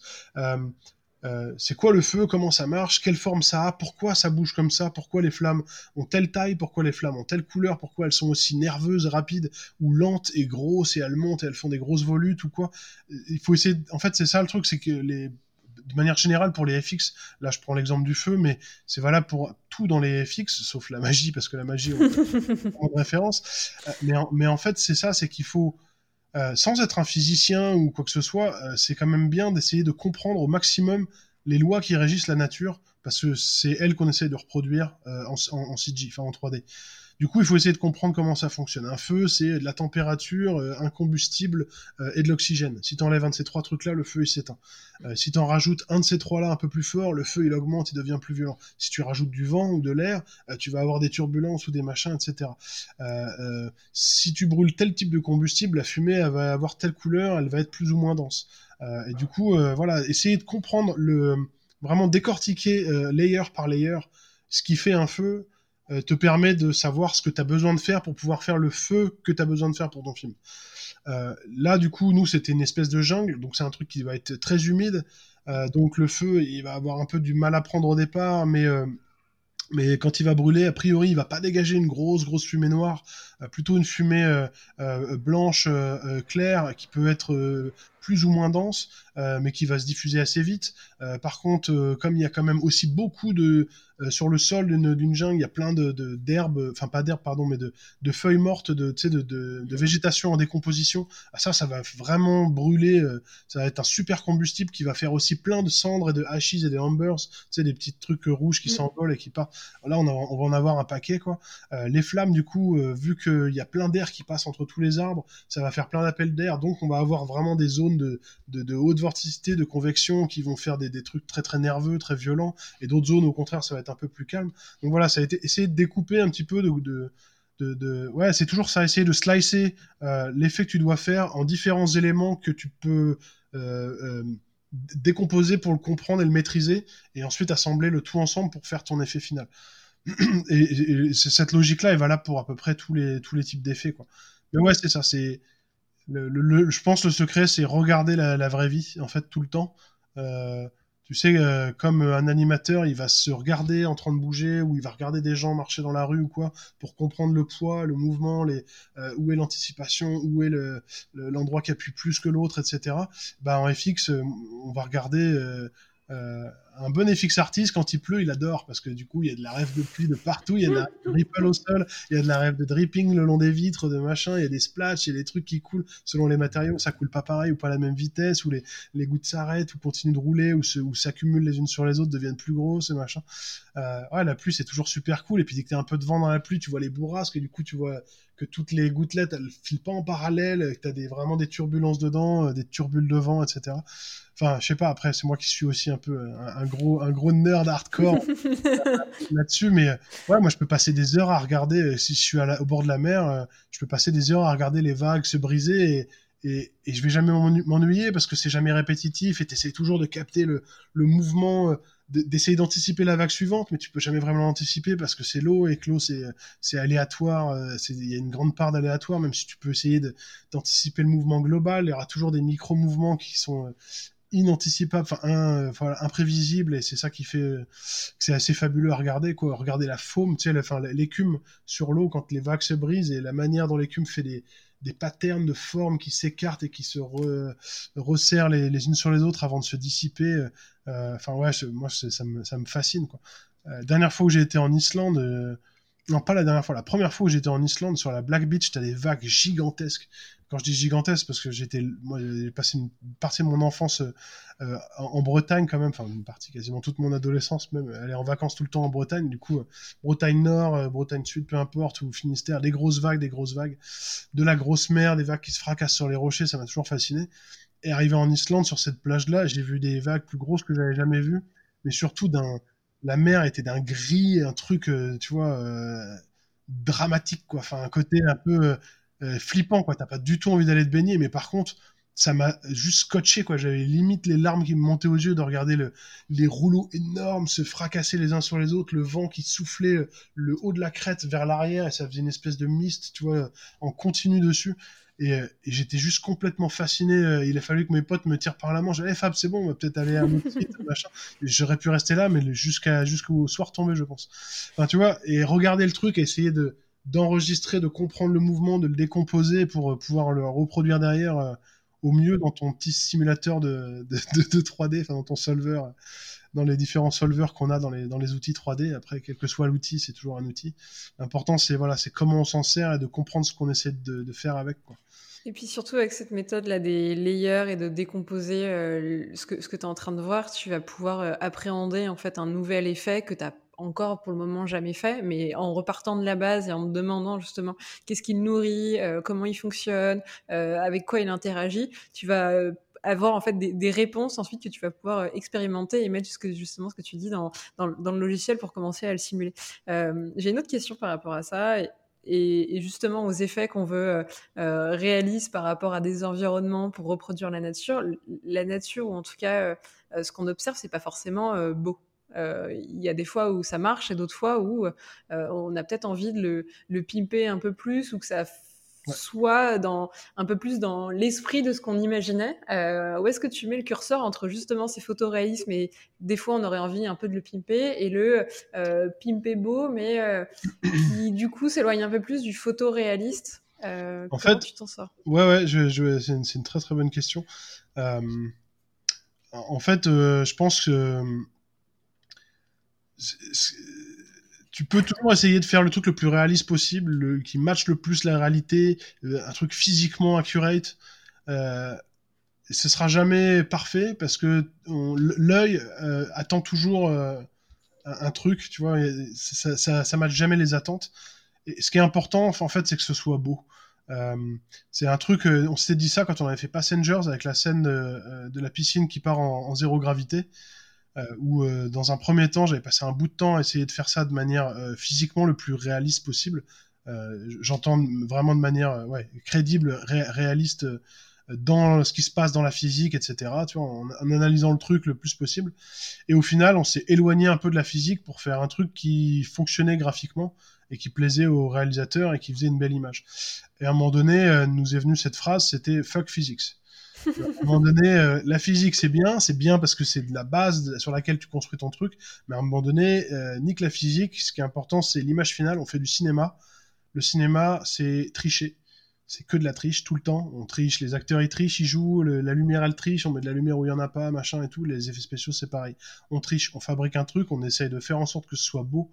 Euh, faut que ça paraisse réaliste, mais souvent, ce qui paraît réaliste, c'est parce qu'on l'a over-exagéré un petit peu par rapport à la réalité, pour que dans le film, avec tout le reste qui est un peu exagéré parce que c'est un film, il faut que ce soit dans, la, même, dans. Si tu fais un truc, euh, t'essayes vraiment de rester dans le réalisme pur, ça va probablement passer pour quelque chose de trop timide à l'écran, et du coup, ça va se détacher ou ça va pas avoir l'impact que ça devrait avoir.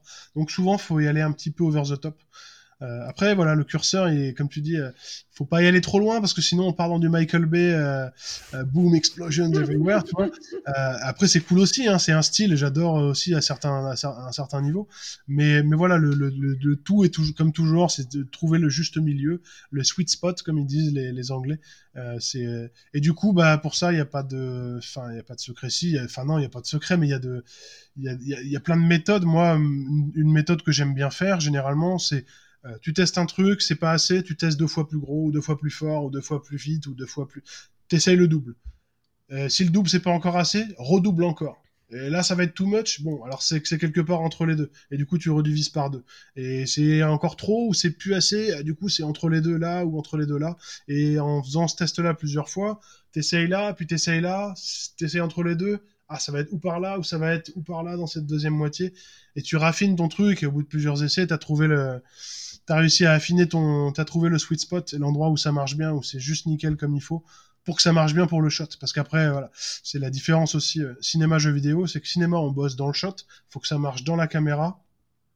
Un truc qui marche dans la caméra pour tel shot, marchera pas forcément euh, dans un autre contexte ou dans un autre shot si on regarde le truc d'un point de vue euh, complètement différent à la différence de ce que tu fais dans le jeu vidéo en real time, où tous les effets que tu fais, ils doivent pouvoir fonctionner à 360 degrés dans toutes les situations.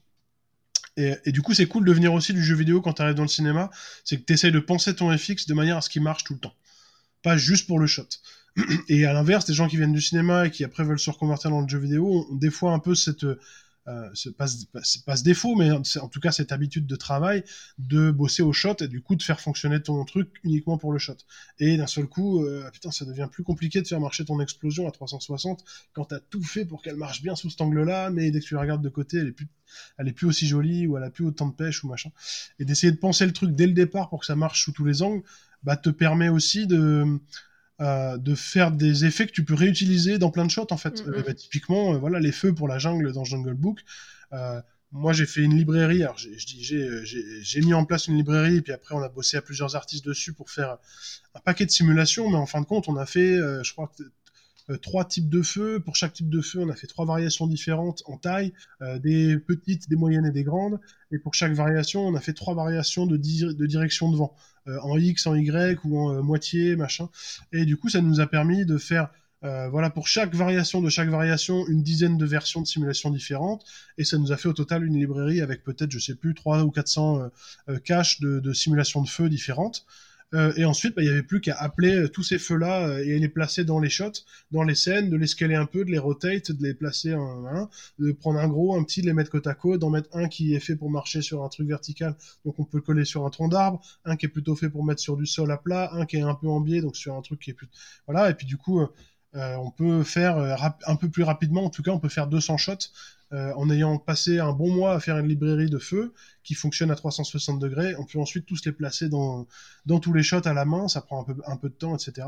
Mais imagine si tu devais faire chaque shot, simuler les, feux pour chaque shot, 200 shots, oula, ça devient un peu plus compliqué et le budget est plus le même et le temps et machin, enfin bref. Du coup, euh, du coup voilà, c'est là où les, les peut-être le bagage que j'avais dans le jeu vidéo a pu me servir, tu vois, dans le, dans le cinéma sur ce genre de truc-là, quoi. Bah, c'est clair. Sinon, les, les 200 shots, tu les aurais jamais. Euh, vous auriez jamais pu réussir à les, sortir et les absorber. Ah il fallait du coup rentrer vraiment plus dans ce logique-là. surtout, surtout, dans le même temps, il fallait sortir tous les autres shots des autres séquences et compagnie. Enfin, tu vois, c'était pas, tout seul. Quoi. Il y avait les cascades à finir pour la séquence sous la pluie au début avec la mousson. Euh, il y avait la rivière d'intro avec le, la caméra qui recule, qui part du château Disney en 2D et qui fait la transition sur une rivière full 3D euh, photoréaliste avec la cam qui passait à 3 cm au-dessus de la surface. on avait des trucs. Il y avait des bons challenges à, à peu près à tous les niveaux. Hein. C'était ouais, je te dis, hein, c'était pas de tout repos ce show, C'était pas mal. Euh, on va prendre encore un peu de distance euh, par rapport à justement ton, ton expérience et, ton parcours.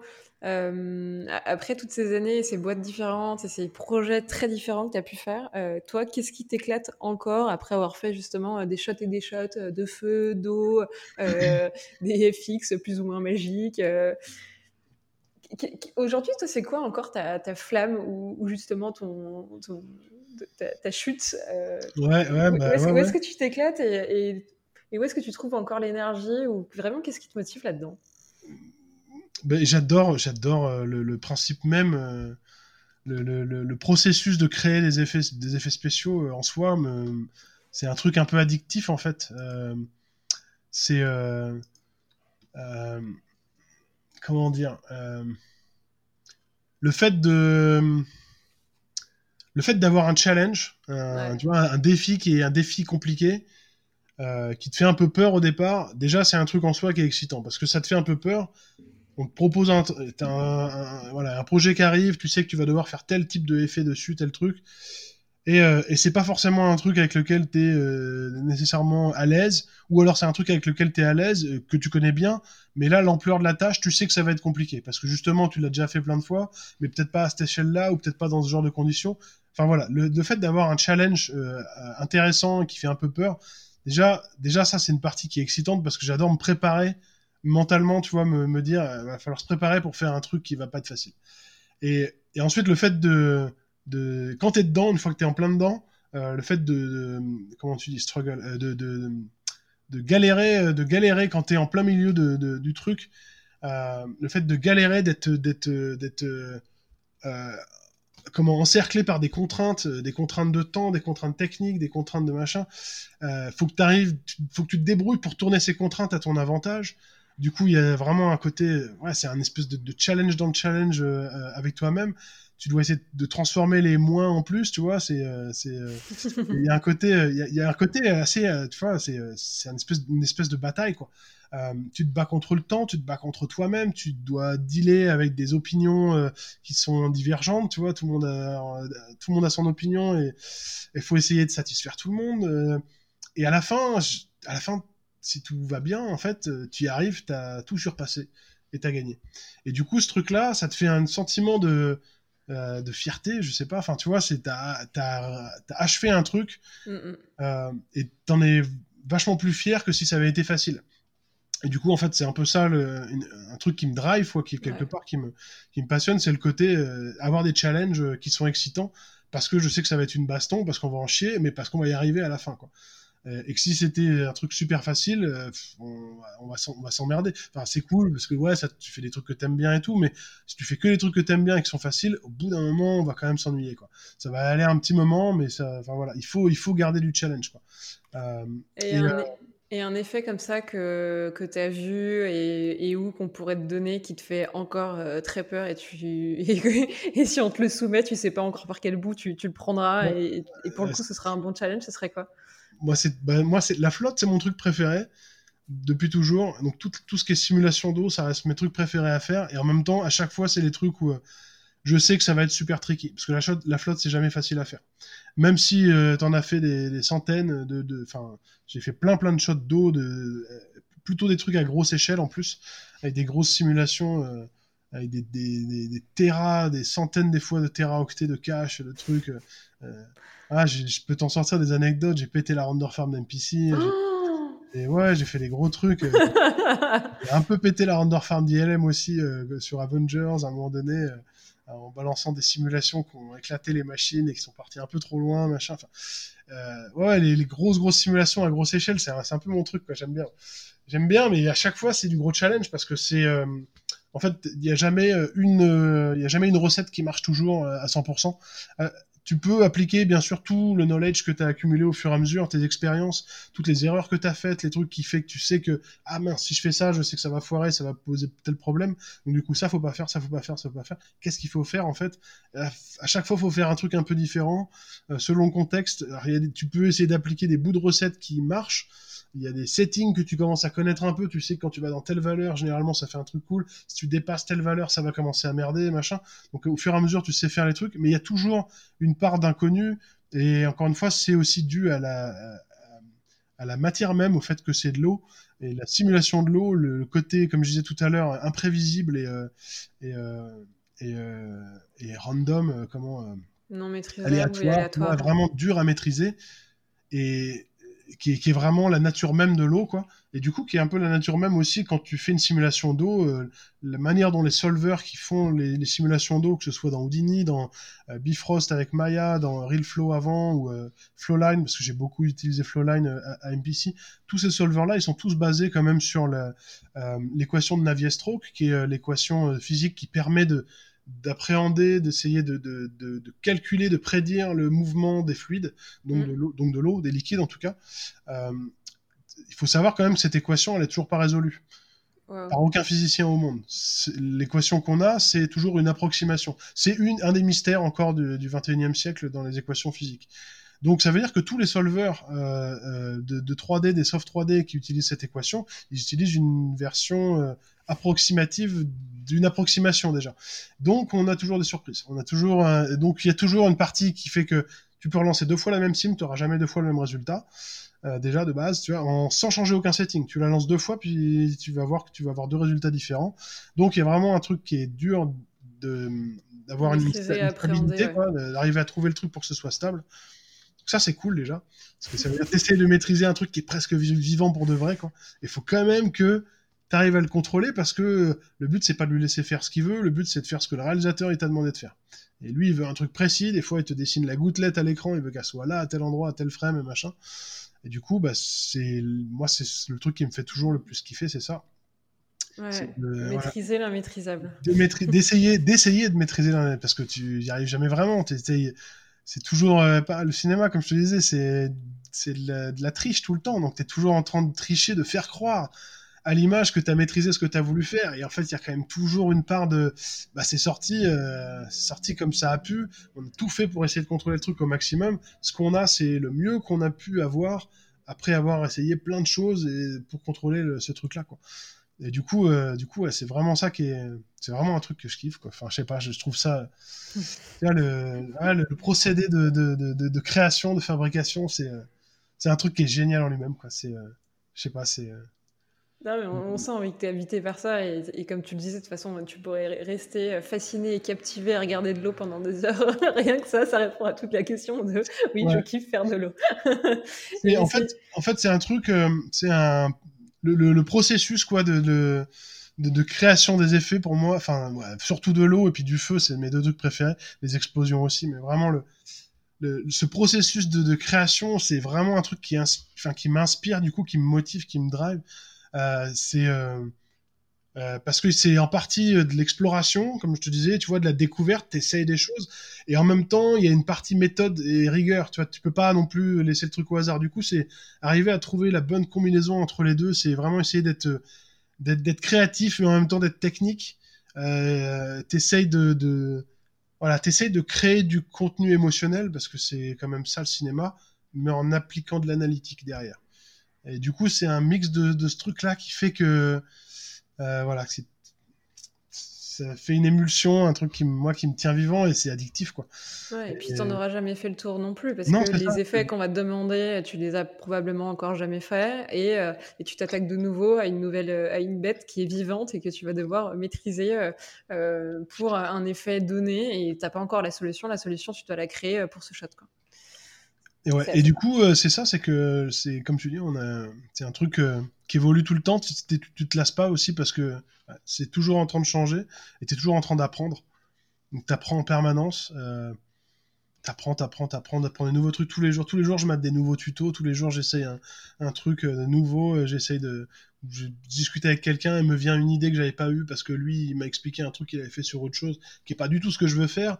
Mais dans son explication, ça me fait popper une idée de ah putain, j'aurais utilisé ça pour faire ce truc-là comme ça. Peut-être, faut que j'essaye, faut que je vois. Et du coup, tous les jours, tu essayes quelque chose de nouveau, tu apprends un nouveau truc et tu rajoutes des, outils dans ta caisse à outils. Et, même, euh, tu vois, quand je donnais des cours aux étudiants, c'est je me suis rendu compte que voilà, j'essaie d'enseigner ce que je sais et ma passion à des gens qui sont beaucoup plus jeunes que moi. Et en fait, j'apprends plein de choses d'eux, alors qu'a priori, ils, connaissent pas le truc. Mais en fait, l'interaction même fait que euh, ils me posent des questions auxquelles j'aurais jamais pensé ou quoi, et ça me fait ça m'amène à réfléchir ou à, tu vois, à me repositionner sur un truc où j'avais une espèce de certitude. En fait, je me dis, attends, mais. Ou même le fait de devoir expliquer euh, à des gens qui connaissent pas du tout le truc, mmh. euh, une, vraiment, un, je sais pas, un, machin technique, là, ça te force à le décomposer dans ta tête pour pouvoir l'expliquer de manière simple et rationnelle. Et du coup, ça, le fait de faire ce, ce, ce processus-là dans ta tête, de le, de le décomposer euh, te, fait te rendre compte qu'en fait peut-être t'avais pas bien compris ce truc là et te fait tu vois tu t'améliores en fait sur un truc que tu pensais maîtriser par cœur euh, du fait d'avoir euh, d'avoir dû l'expliquer d'avoir dû trouver une autre manière de l'expliquer. Tu te rends compte que tu réapprends un truc que tu connaissais. Et du coup tu apprends tout le temps tout le temps tout le temps. Et en fait il faut on est dans une industrie qui bouge tout le temps. La techno elle évolue à une vitesse incroyable. Et du coup si t'apprends pas ou si tu arrêtes d'apprendre, ou si à un moment donné tu penses que tu as atteint le niveau Master Jedi et euh, tu n'as plus rien à apprendre et tu peux te reposer euh, sur ton caillou et sur tes lauriers et en fait tu vas très vite, euh, tu vas très vite rouiller. Et si tu rouilles, tu vas très vite devenir inutile et obsolète et tu vas très vite faire partie du passé quoi. Du coup, si tu veux rester dans le game, bah faut continuer de voilà d'être affûté tout le temps et d'apprendre tout le temps. Et... Il n'y a, euh, pas le choix. Quoi. ça, ça, va me permettre de, euh, de rebondir et surtout, euh, on, conclura là-dessus. D'après toi, qu'est-ce que tu transmets à tes étudiants ou qu'est-ce que tu comptes intérieurement leur, transmettre pour que ils s'en souviennent, je sais pas, peut-être pas toute leur carrière pendant les VFX, mais que ça les marque et peut-être un truc que toi, tu aurais voulu entendre à l'époque quand justement tu, débutais dans, les VFX.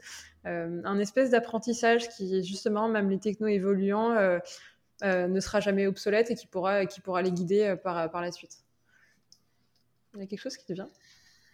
Il faut jamais arrêter d'apprendre en fait. Faut toujours. C'est pas parce que tu as fini l'école, vous allez. Tu vois, si si je parlais des étudiants, c'est pas parce que vous finissez l'école et que vous allez rentrer sur le marché du travail qu'il faut arrêter d'apprendre. En fait, ça va être ça va être la vie entière. On apprend tout le temps, mais après, euh, j'ai envie de dire, je suis en train de partir dans des phrases euh, clichés ou de la philosophie de comptoir parce que ça s'applique pas qu'au VFX. Mais la vie, c'est ça tout le temps. On est toujours en train d'apprendre et de grandir et d'évoluer. Euh, quand on arrête, c'est qu'on est mort, quoi. C'est un peu, non, mais c'est un peu ça, et c'est la même chose à, à, échelle réduite dans notre dans notre industrie. Mais c'est, ouais, faut jamais jamais s'arrêter d'apprendre. Faut toujours être curieux, toujours aller chercher au-delà de, de, ce qu'on nous a demandé. Euh, ouais, la curiosité, c'est vraiment un truc qu'il faut, qu'il faut, euh, qu'il faut nourrir, qu'il faut mm. entretenir. C'est vraiment bien d'être curieux. Je crois que c'était Samy qui disait ça, euh, qui, adore ce mot, qui adore chercher le pourquoi des choses. Mais c'est vraiment, c'est vraiment ça. Il faut, faut, être curieux, il faut se passionner de tout, il faut s'intéresser à tout, même les choses qui sont pas a priori nos, passions, les choses qu'on a envie de faire, ou, ou, des choses qui a priori on n'y trouverait pas un lien direct avec ce qu'on a vraiment envie de faire, avec avec notre métier ou avec notre spécialité ou notre passion ou quoi, mais en fait d'aller s'intéresser à d'autres choses euh, t'ouvre l'esprit ou t'ouvre une porte ou te permet de aussi de prendre un recul et d'avoir une perspective différente sur euh, sur des choses que tu pensais avoir acquises ou, que tu pensais être des certitudes. Et du coup, voilà, ça remet en question les certitudes et du coup, ça te permet de, bah de, de, les, de les reconsolider ou de les refabriquer ou de les améliorer ou de, ah, de devenir meilleur. En fait, c'est le, le, but, c'est de le but, c'est de devenir meilleur que soi-même. C'est pas de devenir meilleur que les autres, c'est de devenir meilleur que soi-même tout le temps. C'est euh, joli. C'est très coup, joli. Euh, du coup, voilà, il n'y a pas de il n'y a pas de secret pour ça. Faut apprendre, faut s'intéresser, faut être curieux et faut il faut travailler quoi. C'est pas ça tombe pas tout cru euh, du ciel. Même les gens qui naissent avec un talent inné, avec un don, parce qu'il y en a qui ont des dons. Des fois c'est un peu unfair, c'est un peu inégal. T'as des gens qui dessinent super bien de naissance. Moi ça m'a, moi voilà, pour prendre mon exemple, j'ai toujours pensé que j'étais super bon en dessin quand j'étais petit, je te l'avais dit. Puis quand je suis arrivé à l'école Georges Méliès, euh, j'y suis rentré facile parce que je dessinais bien, mais en fait, je dessinais bien et des mecs dans ma promo, euh, eux, ils dessinaient bien. Moi, je savais pas dessiner en fait à côté d'eux. Je, pensais que je dessinais bien parce que à mon échelle, dans mon école, dans mon lycée ou quoi, euh, par rapport à mon référentiel, en fait, c'est toujours une histoire de référentiel, ton point de vue. Mais voilà, mon point de vue par rapport à mon référentiel à l'époque, j'étais celui qui dessinait le mieux. Donc je pensais que je dessinais super bien. Puis j'arrive dans une école où je me retrouve avec des gens qui dessinent vraiment, vraiment bien. Et en fait, je dessine pas si bien que ça en comparaison de ces mecs-là. Et eux, probablement, se disent la même chose. C'est que eux, en comparaison avec d'autres mecs d'ailleurs qui dessinent comme des oufs, pensent qu'ils dessinent vraiment euh, nuls, quoi. Enfin, qui sont Donc c'est toujours un petit peu ça. Du coup, ah, faut toujours, euh, voilà, toujours, voilà, jamais hésiter à se remettre en question, toujours bosser, toujours essayer de s'améliorer, devenir meilleur que soi-même, parce qu'il y aura toujours des gens meilleurs que soi dans, il y, a des mecs qui me fascinent en FX en permanence. Je te dis, à ILM, j'ai bossé avec euh, bah, Miguel, notamment, dont je, dont je parlais tout à l'heure, qui était. Euh, qui pleurait à la table d'à côté quand ils n'ont pas gagné le VES Award pour Rogue One. Et après, il s'est retrouvé être mon superviseur quand je suis arrivé à ILM. Et aujourd'hui, c'est un de mes meilleurs amis. On se parle à peu près une fois par semaine très, très, très régulièrement en tout cas. Ce mec-là, c'est tout simplement, pour moi, c'est pas un être humain il est au-delà de, il est au-delà de tout. C'est un, alien.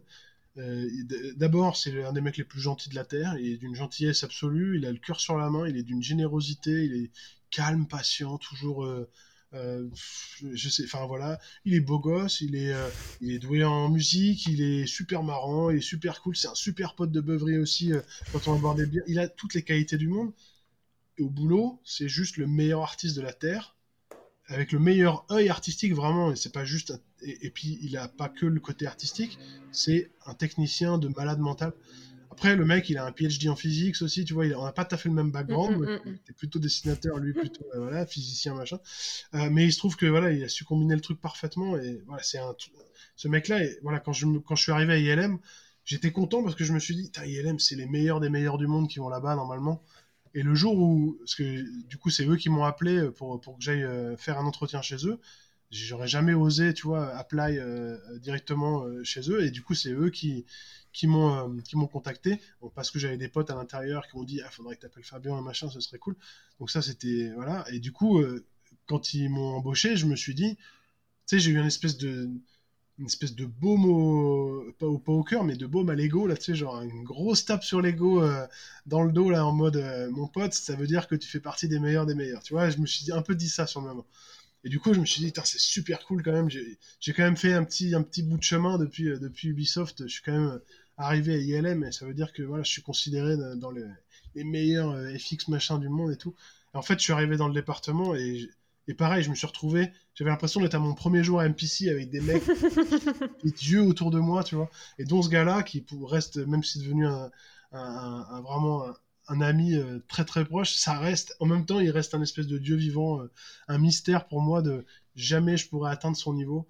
Et je rêverais, mais du coup, c'est aussi un moteur, tu vois. C'est genre, t'es toujours inspiré par des gens euh, qui, te, qui, qui, sont des espèces de, ouais, de, de de puits de motivation sans fin qui te drive, qui te tire vers le haut, euh, qui des fois peuvent te décourager, mais, mais en fait, pour mieux te rebooster derrière. Euh, et puis ça te force à, voilà, ça te force à rester, euh, à, rester bon, à essayer d'être meilleur tout le temps. Pour, Et puis ça crée un environnement qui est stimulant et qui justement, bah, t'as as aussi poussé et t'as aussi montré à un moment que, bah, certes, t'étais euh, bien meilleur qu'il y a quelques années, mais t'étais euh, pas le meilleur au monde non plus. Il y avait des gens aussi qui étaient très, très talentueux qui t'entouraient.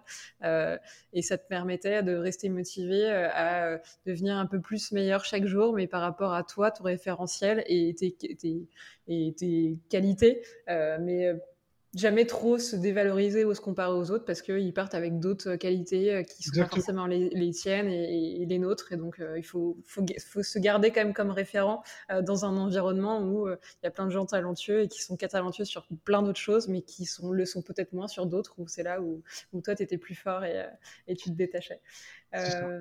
Non, c'est bien, c'est ça, c'est bien. Je te remercie.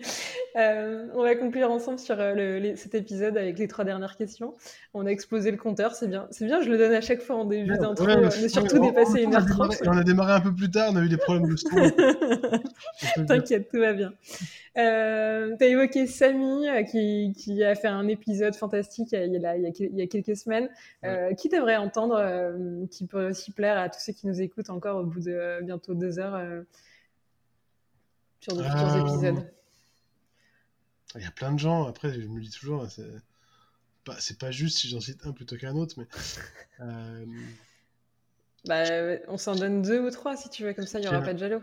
J'ai un très bon ami, je pense, qui aurait plein de trucs euh, passionnants à raconter parce que c'est un mec passionnant et qui est extrêmement talentueux. Il s'appelle Sébastien Gourdal. Ouais. donc un Français que j'ai jamais rencontré en France. On s'est connu en Angleterre à MPC, qui était qui a été mon site G-Sup quand on a fait Passengers. Ok. Qui est accessoirement aussi un, très très bon ami. T'as beaucoup trop d'amis, je crois. ouais, non, mais, c'est surtout il habitait à 100 mètres de chez moi quand euh, j'habitais à Londres et il passait euh, quasiment toutes ses soirées dans mon appart. On était tout le temps ensemble à commander des pizzas tous les soirs, à mater la télé ou, les, des films ou des trucs, des, ou des séries. Euh, non, c'est un très très bon ami avec qui je suis parti en Islande aussi la première fois on est parti ensemble. C'est et, euh, et qui a un parcours assez assez euh, assez fabuleux aussi, qui a été euh, CG superviseur chez Weta, puis chez ILM VFX superviseur, qui est aujourd'hui revenu chez MPC, qui a bougé un peu partout, qui a fait un peu le tour du monde. C'était en Australie, chez Animal Logic pendant des années aussi, quoi et qui était à la base un petit niçois, euh, je crois, qui est parti de Nice, qui est monté bosser à Paris, et puis qui, euh, pareil, un jour s'est dit, bon, bah, faut prendre son envol, et euh, si on veut faire plus que juste ce qu'on nous propose en France, faut, faut se bouger les fesses et faut partir. Et, du, et puis c'est un mec qui est excellent, quoi. Je pense que je pense qu'il y aurait plein de trucs cool à te raconter, et puis surtout qui est, ouais, est une gentillesse, une gentillesse absolue aussi. Canon. Quelqu'un de, qui en plus reste accessible et, euh, qui est prêt à se livrer un petit peu et partager son expérience. Donc euh, c'est bien, ça remplit tous les critères. Je prends. Euh, la deuxième question, c'est où est-ce qu'on te retrouve? Tu es revenu en France depuis, tu plus, plus à Londres? Ouais. Bah, écoute, je suis chez The Yard VFX. Ouais. Donc c'est un studio de VFX petit en taille, mais qui est en train de grossir et qui va ne faire que grossir. Euh, et en taille et en réputation, etc. Mhm. Parce que là, on est en train de, voilà, on est en train d'essayer de, de, de, faire en sorte qu'on aille jouer avec les grands. Et quand je dis jouer avec les grands, c'est jouer avec les grands en dehors de la France. Quoi. Trop bien. Donc ouais, ouais, c'est cool. Bah, c'est aussi pour ça que je suis parti là-bas, quoi. Enfin, que je me suis, euh, que je me suis lancé dans cette aventure parce que là, c'est un nouveau, euh, un nouveau poste. Je me retrouve voilà, head, head of FX. Donc euh, je crée. Bah, en gros, je créais quasiment un département FX from scratch parce qu'il n'y en avait pas vraiment, il y en et encore peu de temps là-bas. Euh, et l'idée, c'est de, construire un truc euh, pour pouvoir aller aller faire Mumuse, euh, aller faire Mumuse comme j'aimais bien faire Mumuse jusque-là, quoi. C'est un peu le, c'est un peu le but, quoi. Euh, bah, une belle ambition, euh, une belle ambition, et j'espère que ça, il bah, n'y a pas de raison, mais que vous alliez au bout de cette idée et que ça ah bah, marche. on, est bien, on est bien parti, on est, on est bien parti. On a des, on a des beaux trucs. En... Alors, je peux pas parler de grand bah, chose parce que c'est bien évidemment confidentialité, etc. Mais on a, ouais, on a plein, on a plein de gros films, et, notamment un euh, non, je peux, peux pas en parler parce que c'est. Bah, tu nous donnes, tu nous dis à peu près quand ça sortira. Il faut qu'on attende combien de temps pour voir. Il y en a un, le gros pro, un des gros projets sur lequel je bosse là maintenant tout de suite. Euh, d'ailleurs, il faut que j'aille checker mes rendus. je, suis en télétravail, mais du coup, j'ai quand même mes rendus qui tournent. Euh, enfin, mes mes simulations qui tournent. c'est un film français qui va sortir premier tiers de l'année prochaine. Ok. allez, je, peux te, je, peux te, dire, le réalisateur, c'est Jean-Jacques Hano, c'est le prochain film de Jean-Jacques Hano. Très bien. Et donc, c'est un, assez gros film. Je crois que c'est un très gros film d'un point de vue budget français. et du coup, il y a une bonne partie de VFX à faire qui m'éclate pas mal. voilà. Du coup, voilà, c'est non, non, c'est cool. Nouveau boulot, nouveau poste, euh, nouveau challenge. Euh, euh, encore des challenges plus gros quelque part. du coup, c'est très excitant. Du coup, je suis super content. ça se voit et ça s'entend. Bah écoute, plein, plein, de bonnes choses pour cette nouvelle aventure qui vient de commencer il y a, quelques mois. Et puis, et puis c'est ça, beaucoup d'énergie à la tâche pour bah, suivre votre ambition, c'est-à-dire bah, essayer de tâtonner les, les plus grands dans, les prochains projets, prochaines productions. Euh, c'est tout ce que je te souhaite. Euh, et puis je vais te laisser conclure. C'est euh, des fois un exercice qui s'est révélé compliqué pour certains en nous donnant le mot de la fin. Le mot de la fin, c'est une punchline, une, une, phrase que tu te dis des fois pour te motiver. c'est, je sais pas, une blague que vous donnez entre collègues. Tu es libre du format. Bah ouais, ouais, moi je vais te dire ma, ma punchline habituelle. Enfin, mon, c'était mon motto. Euh, écrit, euh, tu sais, dans, dans, ton statut, là, tu sais, quand t'es petit statut, machin, tu peux écrire une petite ligne. Moi, c'était toujours ça, MPC et ILM, et puis euh, c'est le truc que j'essaie de garder en tête tout le temps. Go hardcore or go home. Et voilà. Si tu vas pas à fond, rentre chez toi, c'est pas la peine d'y aller. Si tu viens bosser, tu vas, tu bosses à fond, tu donnes tout ce que tu as, voire plus. Tu essaies de décevoir personne, tu essaies de, voilà, de dépasser en permanence les attentes Go hardcore or go home. Allez, petite phrase pour la fin. Super. Euh, puis bonne phrase de motivation, euh, c'est ça. Euh, genre, mais si tu si as de l'énergie à mettre et si tu veux vraiment, vas-y à fond, sinon ça vaut pas le coup, quoi. Ouais. Ouais, c'est ça. Si t'es on a tous des mauvaises journées, des mauvais jours, des fois on n'est pas très bien ou quoi. C'était un peu, bah, vaut mieux prendre une journée off, euh, t'es malade, euh, reste chez toi, reviens quand t'es bien. Euh, si tu viens pour être qu'à moitié là, c'est pas la peine. Tu vas pas être productif, tu vas faire chier tout le monde, ça, c'est pas la peine. reste chez toi, reviens quand t'es bien, et quand t'es là, t'es à fond par contre. c'est, juste, c'est, un peu du bon sens, hein, mais c'est, mais c'est, voilà, ça motive aussi. on est là pour y aller à donf, quoi, go hardcore, c'est tout. Merci encore euh, Fabien pour, euh, pour le partage euh, et, puis j'espère que justement ça aura inspiré plein d'autres qui, qui, nous ont écoutés sur ces parcours qui sont pas forcément tout tracés et où pour autant tu as toujours écouté ton, ton moteur, c'est-à-dire tes rêves et ce que tu voulais faire même quand bah tu cochais pas toutes les cases et t'étais pas au bon endroit, tu t'es donné les moyens et tout en étant euh, quelqu'un d'humain et très toi. Et c'est aussi pour ça que dans cette aventure, tu t'es fait plein de copains qui derrière euh, t'ont rendu plusieurs fois la parole, à euh, aussi parfois t'aider et vous renvoyer des ascenseurs et, et c'est une bonne aventure à la fois humaine à toi à titre perso, je trouve, mais aussi à grande échelle parce que bah, tu, pas, maintenant, tu as des potes un peu partout dans le monde. c'est plutôt beau. littéralement. littéralement. Je peux aller dans presque tous les pays et j'ai toujours des potes. C'est cool. Trop cool, merci Fabien encore. Et puis euh, tous ceux qui nous écoutent et si vous avez adoré cet épisode et, euh, et, être un petit peu dans les coulisses justement de la production des fixes, euh, je vous laisse faire la com du podcast et en parler autour de vous et le partager. Donc n'hésitez pas à le faire, c'est aussi comme ça que vous arriverez à en faire profiter d'autres si justement vous avez apprécié. je vous remercie encore de le faire. parce que je vous le demande toutes les semaines, mais c'est important. Et puis, je vous retrouve très vite la semaine prochaine. Salut. Salut Fabien. Bye bye. Ciao, ciao. Bye bye. Ciao.